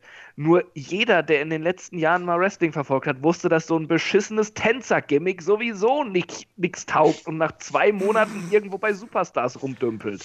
Das ist ja nicht und Jerichos Fehler. Das, das, nee, nee, überhaupt nicht. Aber das hat mich so aufgeregt. Dieses, die Ansetzung war blöd und der Ausgang war noch viel blöder. Also, boah, diesen, dieses Match hasse ich immer noch. Ich habe, siehst du, das ist der Vorteil bei mir. Ich streiche sowas einfach aus meinem Gedächtnis. Ich habe mich da, bis du mich jetzt gerade daran erinnert hast, hatte ich eigentlich schon vergessen. Ja, ja gut, du bist auch sehr alt. Ja, und dann beenden wir diesen Podcast auf einer unheimlich persönlichen Note. Nein, ich würde sagen, äh, vor allem schaut euch alle äh, mal die geilen Matches von Jericho an. Also alle, die wir gerade eben da in unseren äh, als Top-Matches bezeichnet haben. Also da gibt es sehr, sehr viele gute Sachen. Und ich glaube auch, die, ähm, ähm, die Dokumentation gibt es, glaube ich, also DVD-Dokumentation gibt es, glaube ich, auch im Network, oder? Breaking the Code ist, glaube ich, auch Denke, im Network ja, äh, verfügbar. Ja. Hm. Ähm, also schaut euch das mal an, da gibt es sehr viel coolen Kram zu Jericho auch, gerade was die älteren Sachen angeht, da kann man äh, sehr viel Wrestling-Geschichte nachlesen. Und die, die Bücher würde ich auch Und die Bücher, äh, auf jeden Fall. Legen, weil die sind auch fantastisch. Ich glaube, die gibt es nur auf Englisch, oder? Ja. ja. Äh, also muss man schon ein halbwegs gutes Englisch mitbringen, aber sehr, sehr lustige Bücher, sehr gut geschrieben und mit sehr viel Einblick hinter die Kulissen. Ja, vor allem das erste ja, ist grandios. Ja, die Anekdoten da, die er teilweise erzählt, irgendwie als er da in, in Hamburg an der Reeperbahn gepennt hat und dann nachts ja. irgendwie jemand bei ihm ins, ins Schlafzimmer reingepoltert ist, weil er die Tür nicht abgeschlossen hat und äh, wo er das, dann, sich dann herausgefunden hat, dass er, dass er doch die Tür abschließen sollte und solche ja. Sachen. Also äh, äh, ganz absurde er Sachen. Er nimmt sich sowieso nicht zurück. Also äh, er schreibt da wirklich die übelst peinlichen Sachen rein, äh, wo er auf einmal äh, im Flieger Dünnschiss hat und sowas. Sind sehr lustige Geschichten Stimmt. bei. Auch ja, das ist, das ist für Chris, für Chris war das die beste Story, wie nein, Chris Jericho was, im Flieger Dünnschiss hat. Wundert mich nicht. Ich finde das, find das aber immer bewundernswert, wenn einer sich so wenig schont und dann, dann wirklich so, hey, das ist eine lustige Story, die erzähle ich jetzt, auch wenn tausende Leute lesen, dass ich mich im Flieger beschissen habe. Das ist aber, also es gibt keine Berufsgruppe, glaube ich, wo es so viele lustige Geschichten zu Kacken, Kotzen oder sonst irgendwas gibt wie beim Wrestling. Ich habe Goldberg ja auch gefragt, was ist seine lustigste, ähm, lustigste äh, Road Story? Und das ist wohl bei ihm irgendwie gewesen, dass er mit, ähm, ähm mit, mit, mit äh, Kurt Hennig, Mr. Perfect, irgendwie äh, die, die, die, mussten irgendwie warten unterm Ring, bis, bis, äh, bis er irgendwie eingreifen konnte und dann hat Mr. Perfect vorher Eier gegessen und die ganze Zeit rumgefurzt oder sowas. Ne? Also, auch absurde Sachen, ne? Also, Wrestler haben da einen eigenen Humor, was solche Sachen angeht. Und ich, ähm, es gibt auch so diverse. Hat nicht John Cena auch mal erzählt, dass er sich mal ähm, im Ring beschissen hätte, weil er irgendwie Magenprobleme gehabt hat und beim ersten Bump dann so. Das weiß ich nicht. Ich weiß das nur von CM Punk.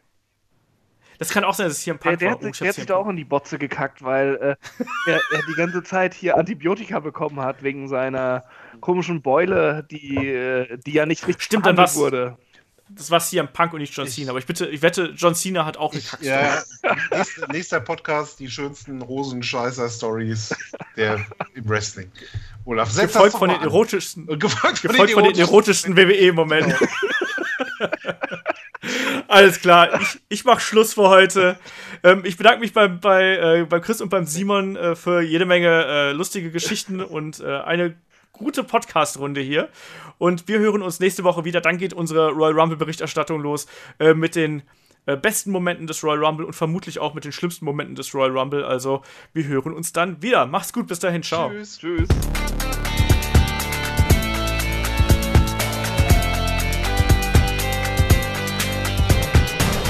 Headlock, der Pro Wrestling Podcast.